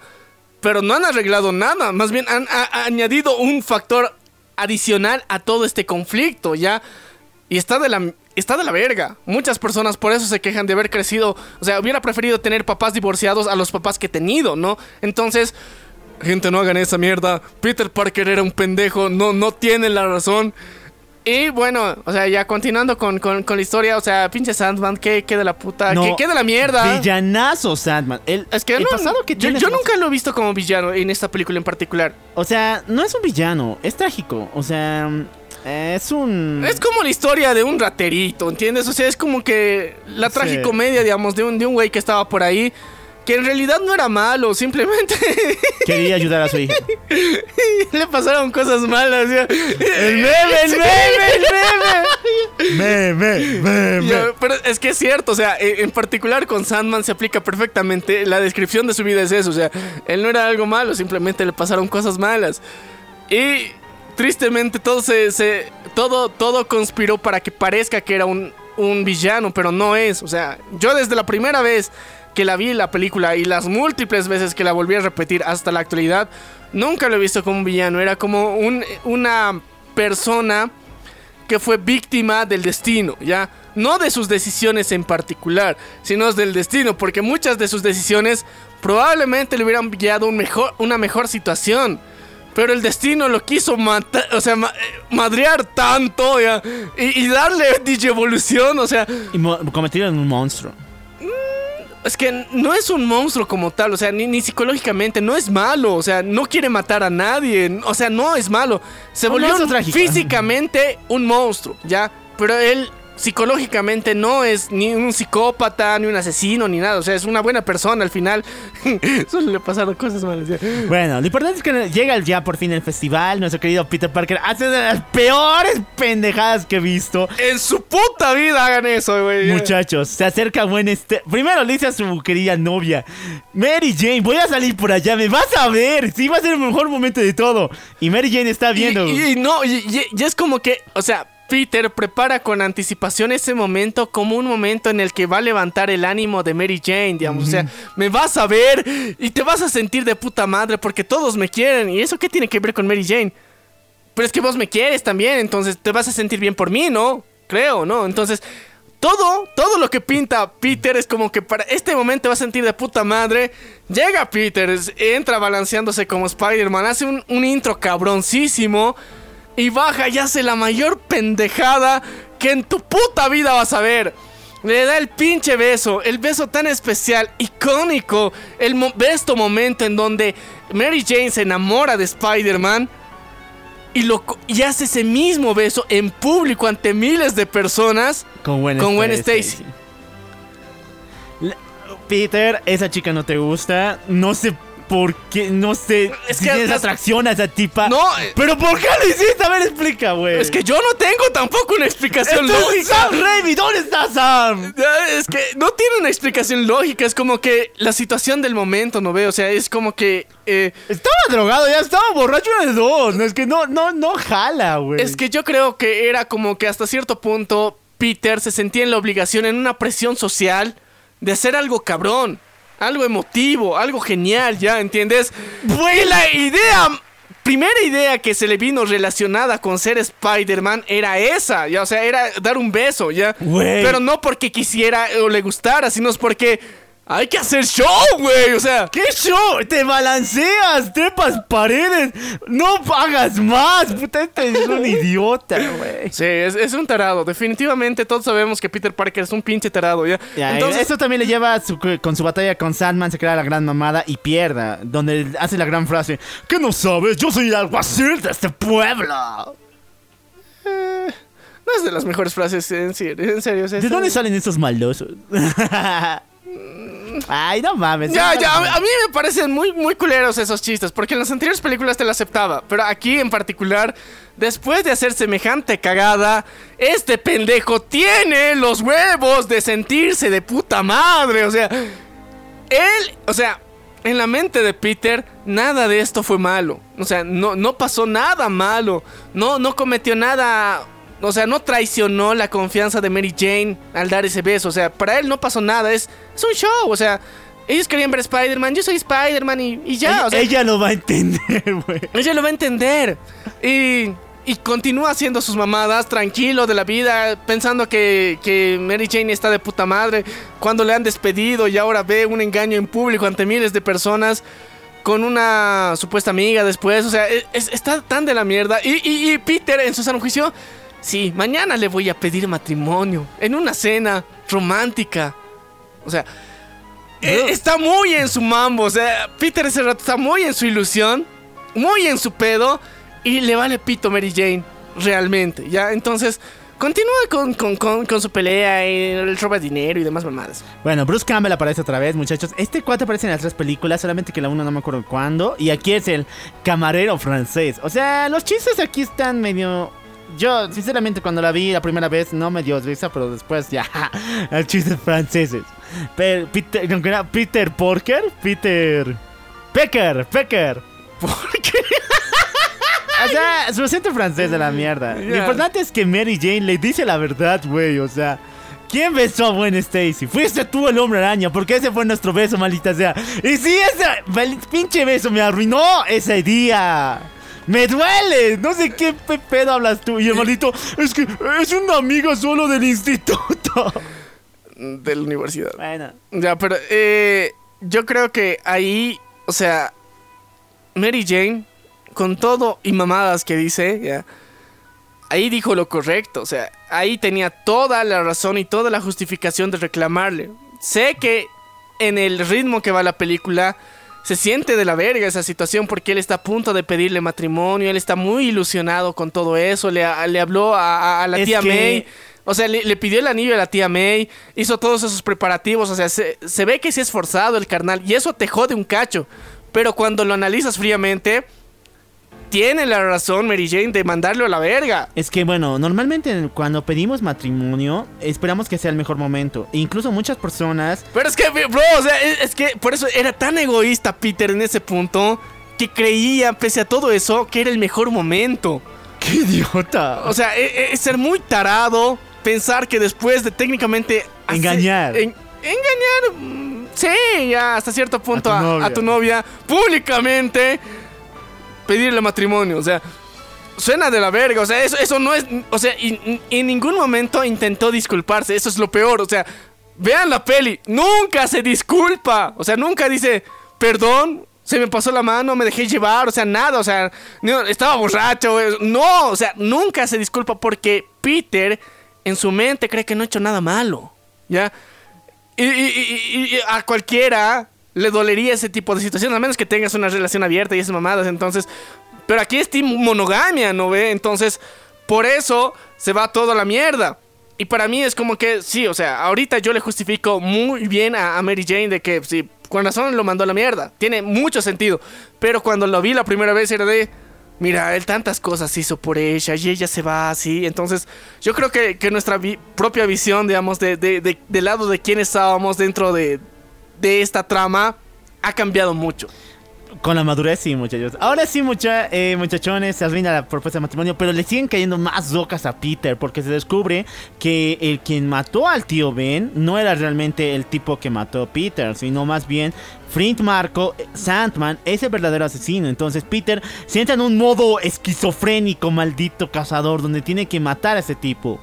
Esto también no tiene mucha explicación, o sea, el tí- él ya había resuelto sus pedos del tío Ben hasta la segunda.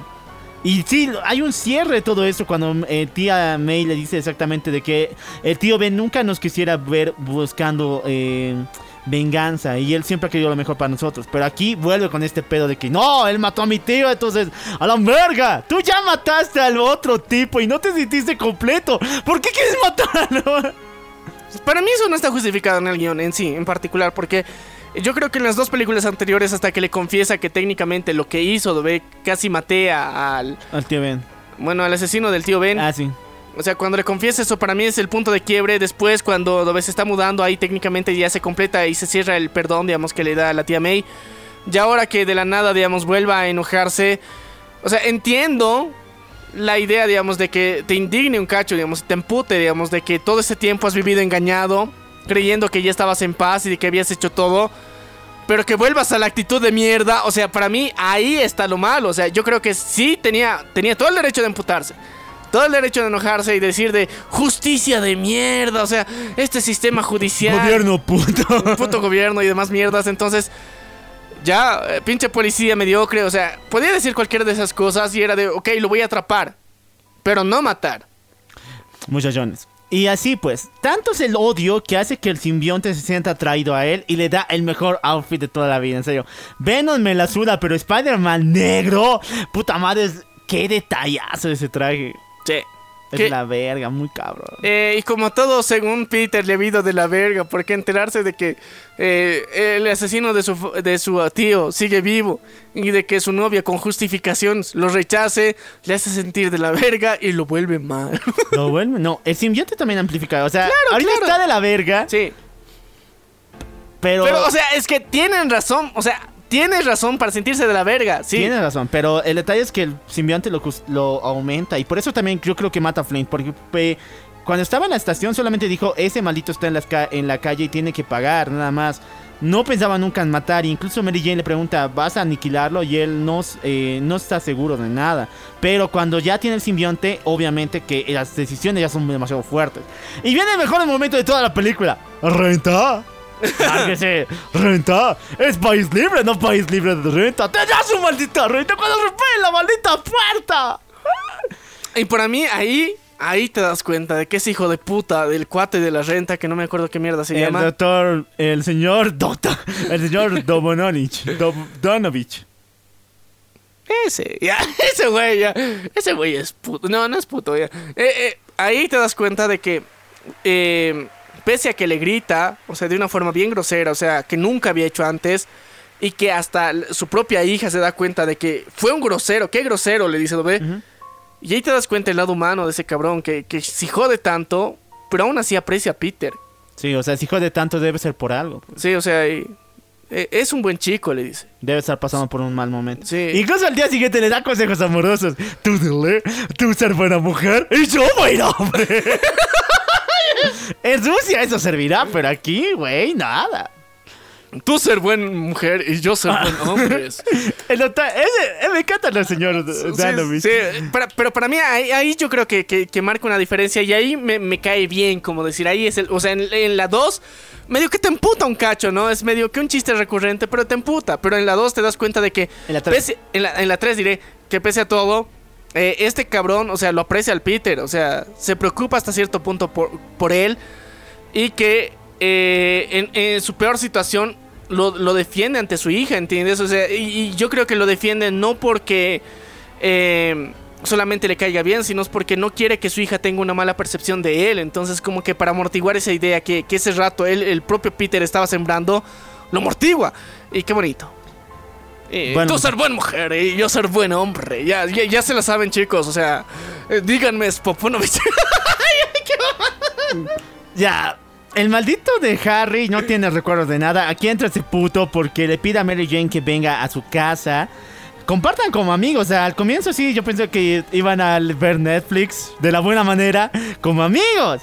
Pero de, no, de, de pronto la escena se vuelve mucho más romántica, acercándole a ambos. Incluso, ¿quién da el beso? Ella da, ¿verdad? no, Ella. Elda, el maldito le ve y le da el beso y piensa que hasta aquí llega el momento, pero entonces cuando empieza, cuando Mary Jane es- eh, sale corriendo, eh, él empieza a escuchar de vuelta la voz de su papá y lo recuerda todo. Este maldito sabe que Peter Parker es eh, Spider-Man. y ahora es hora de su venganza. Entonces prácticamente lo que pasó es que secuestra a Mary Jane. No, no, La no, no, no secuestra, aparece en su departamento Sí, de la con el traje. Sí, y la está ahorcando y levantando. Y, y, o sea, ya, o sea, se fue la mierda todo lo romántico de antes. O sea, y en cuestión, o sea, antes de que llegue a su casa, creo que él ya aparece ahí. Sí. Y directamente la horca le dice, o sea, era viernes, obviamente, ¿no? De arcar rucas. Entonces la levanta al cuello, la pone ahí y le dice. ¿Cómo era? ¿Cómo ¿Cómo le se dice? llama? Dile a Peter Parker que ahora estás conmigo. Sí, y, y, bueno, ya ahí empieza su plan de venganza y demás La mierdas. escena del, del rompimiento de todo esto y cuando le devuelve el anillo Mary Jane, porque tenía el anillo por si acaso ella, eh, es bien... En serio, hasta la... ¿Cómo lo grabaron? Se ve horrible, güey. O sea, el, el plan era simplemente que Harry, desde una posición privilegiada, pueda ver cómo se cumple el rompimiento, pero ahí eh, vemos cómo en particular eh, Mary Jane, todo lo que hace, que está de la verga y se porta de la mierda, ¿no? A cierto punto, Es por es por cuidar a Peter, o sea, es porque no le pase nada malo a él, porque ella tiene miedo de que Harry haga algo más grave, digamos, contra él. Entonces prefiere romperle el corazón que lo maten. Entonces, aún así, o sea, ¿ves cuánto quiere a Peter es- esta pendeja? O sea, te das cuenta y, y- y- y yo creo que yo, obviamente, digamos, ahí Peter, digamos, se, le- se le rompe el corazón, manda Y toda por la eso mierda. decide utilizar el, el traje negro. O sea, de por vida. Y ahí es donde vemos la creación de Bully Tono. ¿Cómo es? Eh, a ver, este actor se llama eh, Toby Maguire. Sí. ¡Bully Maguire! Porque ya tiene el corte de emo. Ok.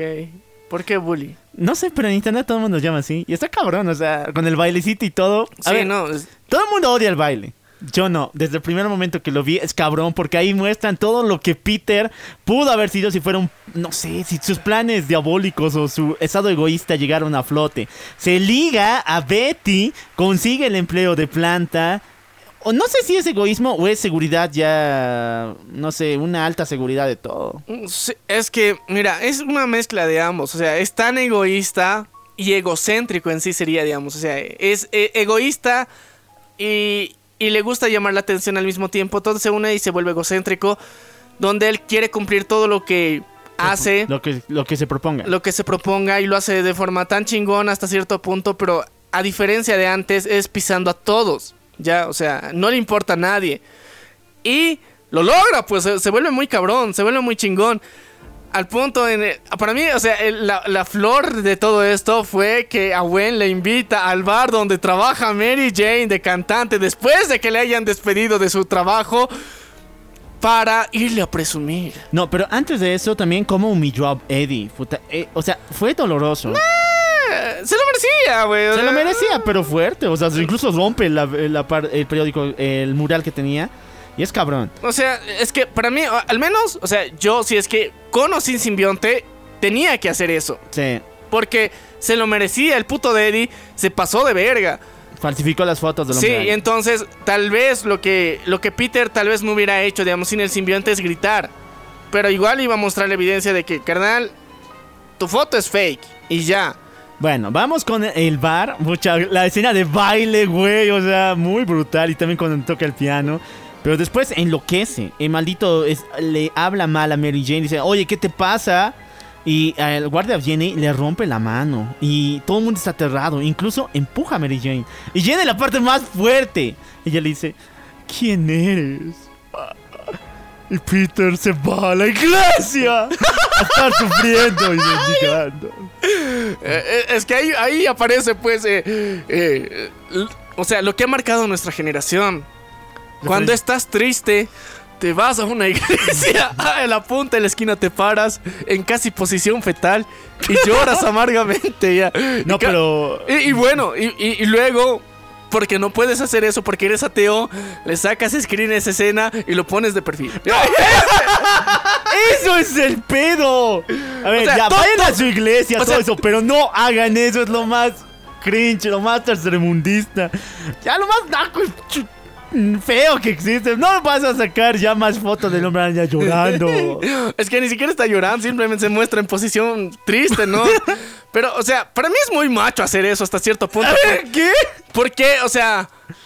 eh, o sea, está cutre, pero está, está cool hasta cierto punto, ¿ya? Porque es como que tú, por tu ateísmo, porque tal vez eres luciferino, satanista, no sé qué mierda seas, o sea, gnóstico y la chingada, hasta, hasta el más cristiano, güey. O sea, tal vez estás tan triste que quisieras hacer eso, pero no puedes. Pero te recuerdas que en tu alma eres Peter Parker, ¿ya?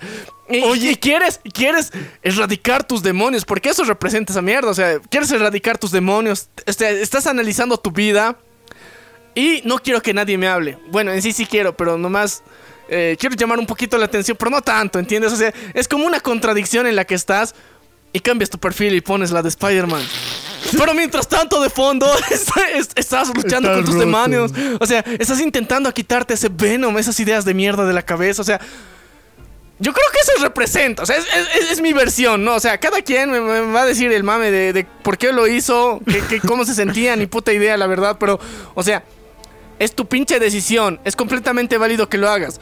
Ahora, que des pena ajena y cringe, Lo vas a hacer. ni lo vas- modo, o sea, ni modo, o sea, son las consecuencias, pero de todas formas, yo creo que ahora tenemos que tomar esa iniciativa de que si alguien pone esa, esa foto, es como que un llamado de auxilia a lo macho, o sea, de, no te quiero pedir ayuda, pero necesito ayuda, ¿entiendes? Y No. técnicamente eso pasa en la película, o sea, no quiero hacerlo, pero necesito hacerlo. O sea, Ahora. es, es ponerte en un- una situación vulnerable hasta cierto punto. Así que chicos, chicas, si ven que algún compita, un panita, pone esa foto de perfil de la nada y en vez de borrarlo de forma estúpida su foto de perfil en total y tiene los huevos de poner una nueva, una chingona que muestre de verdad su estado de ánimo y no solamente que te bloqueen, charlale y dile, carnal, ¿estás bien? ¿Por qué estás llorando y por qué estás escuchando esa canción, güey? Bájale esa canción, güey. No, no pongas el pasito perrón. No, no, vas a cambiar. No vas a estar más feliz. Dime lo que sientes. Ya, hay algo que no entiendo. ¿Cómo Peter sabía que el sonido le iba a ayudar? Si bien No, el- no, no, no sabía. Es que es el chiste. En el tren sí. Por ejemplo, cuando pelea con Sandman, eh, el tren va de una forma tan rápida que se despega un poco del simbionte. Luego él se, él se lo vuelve a poner. Entonces, era una pista, pero... No, e- es que ahí se da cuenta de la vibración.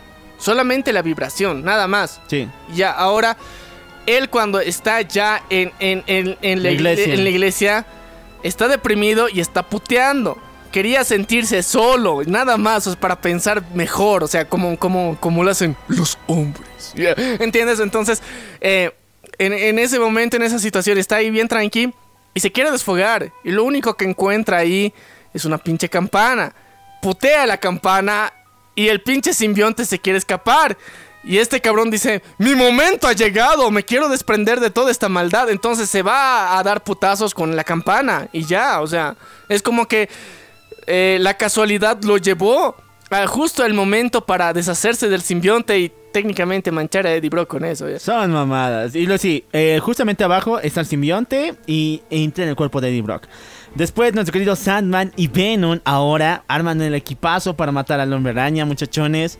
Y por fin, nuestro querido Peter Parker libre de toda esta mamada. Luego de hablar con la tía May y decirle que todos sus planes se fueron a la mierda y que su vida se fue al tacho, le den esperanzas. Porque ahora, quien está en peligro es Mary Jane. Fue secuestrada por Venom y llevada en lo más alto de una horrible trampa. Pero no puede hacerlo solo porque Sandman y Venom están ahí. Entonces hace. Pero, Bueno, eh, antes de esto, ah, eh, hubo una batalla fuerte entre Peter Parker contra Harry. Ya, La ya. que tú me dijiste. Sí, sí, sí, aquí, aquí es otra vez donde, bueno, ahí le dice, yo, yo hice todo esto, yo técnicamente hice que rompieras con, con Mary Jane. Ahora, no, no, es que ni siquiera le dice eso, le dice, ahora está conmigo, entonces se emputan por eso. Sabor a fresa. Sí. Oye, ¡oh, perro! Dijo sexo sin decir sexo. ¡Bájala! Lo importante es de que Peter.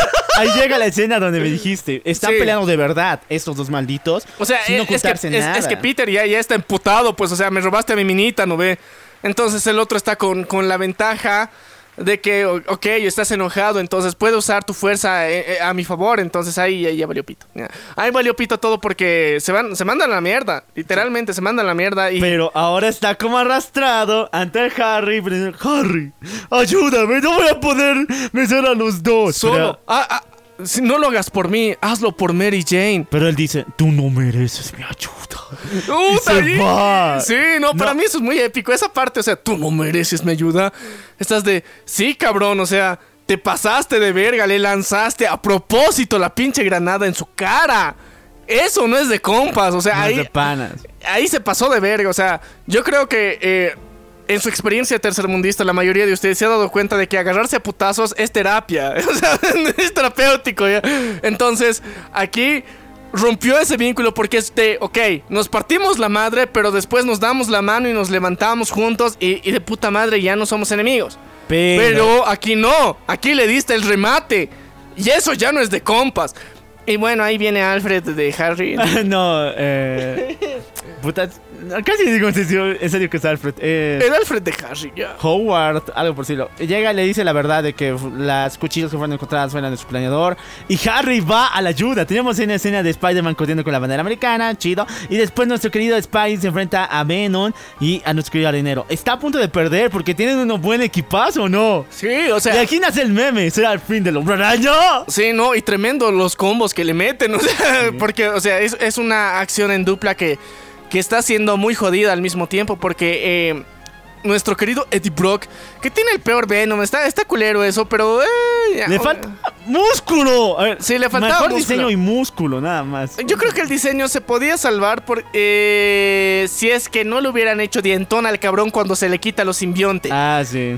Si quitaban eso, tranquilamente era aceptable. Pero lo hicieron dientón a propósito nomás porque estaba con eso. y, eh, eso es lo que a, mí- a mí en lo personal me da cringe de, de- de este Venom, ¿ya? Entonces, eh, para mí, la, la- la forma de la trampa y de la tela- telaraña sí era una trampa muy cabrona. Porque nunca antes, o sea, en las dos películas anteriores, era una trampa tan Elaborada. tan elaborada en el sentido de que a huevo, a huevo esta vez Mary Jane va a morir. O sí, sea, porque cada vez que se movía, algo caía. sí, entonces era todo pensado para dañar sí o sí a, a Mary Jane y para poner en alta tensión a Spider-Man para que quiera salvarla.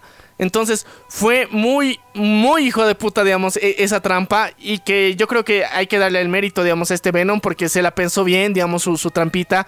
Y él cómo lo usó. El arenero también tuvo lo suyo. Pero como te dije, él no, no lo veo como villano. Eh, bueno, cuando, cuando llega ya Harry, es un momento para mí muy épico. Porque, God, porque lo madrearon tan jodido a, a pinche Spidey. O sea, lo madrearon denso. Está- estaba en las últimas el cabrón. Y llega y estás de puta. O sea, la- un alivio muy cabrón le dan. Se van a cada uno, se dividen los villanos, se van a... Y, y- y- y para mí, en, en cierto punto, es la reivindicación de los Osborn, ¿ya? O sea, aquí es como que todo lo, todo lo mierda que se ha portado Harry Y su papá. y su papá también, todo lo, lo curan, como decir, para, para, para llegar a ese final. Y la verdad, esperaba de todo corazón que no se muera. o sea. ¡No, ese ya duele! Sí, e- esa El muerte sí, sí duele, duele, duele- duele mucho, La digamos. música es peor todavía, son pevenas. Y, y lo peor es que eh, Peter está muy preocupado por querer ir a ver a Harry, pero al mismo tiempo no lo puede ver porque tiene que chingarse a Venom. Sí. Y para mí es como que, el- o sea, la forma en la que hace el círculo doble con las varitas para, para quitarle al, a- al simbionte, Sí. eh, o sea, lo hace de una forma bien agresiva, o sea, bi- bien torpe, bien tosca, como decir, con todo el empute del mundo, porque, o sea, cabrón, te Este estoy... mató a mi amigo. o sea, Ese atacó pues- a mi amigo. atacó a mi amigo. Ahorita quiero irlo a ver. Pero tengo que chingarte y tengo que chingarte rápido. O sea, con toda la torpeza del mundo se lo, se lo chinga e- ese rato. Le saca el simbionte. El pendejo se, se auto da, da automorición, pero ya ese es otro mambo. Pero ahí yo creo que, se ha reflejado muy bien, digamos, la, la tensión que tenía a Peter ese rato. Curiosidad, en la verdadera escena, el simbionte no se le iba a quitar a Eddie Brock y de tal manera que Peter iba a jalar su cuerpo, pero este solamente sacaría sus huesos. ¿Por qué? Porque el, el tipo no quería separarse del simbionte. Incluso eh, era tan fuerte su conexión que su cráneo estaba deformado al estilo de Venom. Sí, Sam Raimi y sus cositas, ya. Ya, lo importante es que nuestro querido Peter baja abajo y ya recibe la peor noticia. Su amigo Harry ha muerto. No, no, no, no, no ha muerto, o sea, le, le ve, o sea, se miran Claro, un cachito, se, se, están se- las últimas. Y le dice: Tú, tú siempre serás mi amigo. Ah, mi mejor amigo. Y se muere. Sí, o sea, no, no, es, un putazo muy. O sea, yo esperaba de verdad, te juro que, que viviera. O sea, era la reivindicación más cabrona que, que había hecho, digamos, e- en, la pantalla un, un, un villano, ¿ya? E- Era muy cabrón porque técnicamente tenías todas las de, de justificar que seas un hijo de puta. Tenías todas las razones para justificar, pero aún así, ahí puedes decir el puto poder de la amistad, cabrón. O sea, era, era, era el besto momento. Pero todo se fue a la mierda y lo hace más emotivo aún. Ya, la escena final. Cuando era pequeño no me gustaba para nada. O sea, era solo Peter entrando al café, viéndose comer a Jenny y bailar ahí mientras están abrazados. Eh, era muy... Y esto nomás, no se van a casar, no va a haber nada. O sea, ¿dónde está? Ah, No van a hablar de Harry, nada. O sea, y enterarme después de que no habría Spider-Man 4 me rompió toda ilusión. O sea, esta mamada va a dirigir otra cosa. Ya, vamos con No Way Home, muchachos. Eh, de Peter no se sabe mucho. De hecho, creo que no están buenos términos con Mary Jane. ¿o No, no, no, parece? dice que, que ya están viviendo juntos. Ah, entonces ya son pareja. Sí, ya son. Bueno, sí, ya son pareja, pero o sea, se supone que todas esas cosas que ahorita tenía de, de ser muy Spider-Man y de sentirse la vera verga, como decir, ya le, le dieron su putazo de humildad dentro de toda la película del 3, Y ya. factura, porque no, no Home dicen que el tipo ya no puede, eh, bueno, puede columpiarse, pero le duele. No, o sea, se tiene- todos los Spider-Mans tienen problemas de espalda. Eso. Ya. Eh, es- no es como que hay novedad. O sea, todos les pasa la misma mierda por columpiarse, ¿ya? Pero eh, en particular, con No Way Home cerramos la idea de que, sí, o sea, lo que vimos al final de Spider-Man 3 eh, se mantiene en el sentido de que Mary Jane y Peter ya no se van a pelear por pendejadas. Peter va a ser más, más amable en el sentido de, de- de tener más empatía, no mínima. Y ya no sentirse la mera verga por pendejadas. Entonces ahí yo creo que es como que. Que ves que Peter ha aprendido todas las pinches lecciones de mierda que, le han pasado.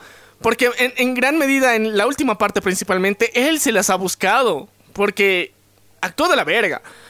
Entonces, para mí es un, buen cierre al final, o sea, pese a que es muy frustrante, digamos, de, cara, digamos, al futuro que queríamos y esperábamos como fans de tener una cuarta película en particular de ese universo, pero es un buen cierre, porque toda la mierda que ha hecho Peter en sí se resuelve, y se resuelve bien, Y, trágicamente, pero se resuelve. y por primera vez, Peter busca a Mary Jane. Puta madre, no, no, güey, o sea, eh, o sea, antes sí lo intenta. Lo intenta en el teatro, lo veo, o sea, cuando Sí. le dicen no digas mamadas, Mary Jane", entonces, eh, pero aquí es como que ya, o sea, era necesario, ¿no? O sea, eh, era muy necesario ese pinche punto de final darle. Pero bueno, no sé, o sea, ¿ustedes qué piensan, chicos? O sea, ¿qué, qué, les ha parecido esta saga? Porque, al menos para mí, o sea, volverla a ver así, de corrido, recordar mi infancia en, en gran parte y darme cuenta de que he aprendido eh, cómo funcionan las relaciones de dos pendejos, o sea, eh, de mano de dos pendejos y que eso sea mi una de las primeras referencias de relaciones, me doy cuenta que sí estábamos muy pendejos, ¿no? Y sí, seríamos muy pendejos si continuáramos tratando de recrear esa mierda, entonces intenten No arreglar su- eso, eso, o sea, o no sea, sean Spider-Man. no, no sean Peter Parker, No no, sean. eh, no, no sean pendejos, chicos. Es una película de ficción. No intenten, no se crean Spider-Man para empezar. O sea, mamadas, no. O sea, tú eres otro sujeto, otra sujeta, otro sujete. ya. Eh, haz tu, tu mambo distinto, ¿no? O sea, reflexiona con esta mierda que hemos intentado nosotros. O sea, a mí personalmente, o sea, volver a ver es como que darme cuenta de que qué ideas tan pendejas teníamos, o sea, o, o- o muchas veces hemos idealizado estas cosas como si fueran románticas, pero no son románticas, son No. pendejas, o sea, son mamadas. Peter Parker la cagó, o sea, y, y- y tristemente Mary Jane sí tenía razón, o sea, para mí eso es un duro putazo. ¿A la realidad. infancia? A la infancia, no, o sea, porque siempre eras de. Es que es Peter Parker, es que es Spider-Man, o sea, y siempre le querías dar la razón, pero darte cuenta de que era un pendejo y de que la película te los refleja tan bien y que tú no te habías dado cuenta, estás de. ¡Qué verga! O sea, crecí admirando a un pendejo. Y ahora, y si tú haces lo mismo, vas a ser un pendejo. Chicos, este capítulo estuvo genial. Este capítulo estuvo. Como el culo de tu hermana. Roto, roto, roto partido. Yo soy el loco Alf. Y yo soy Maniac. Y esto fue. La fucking venganza del truth. Vemos a la próxima. ¡Hasta nunca, putines!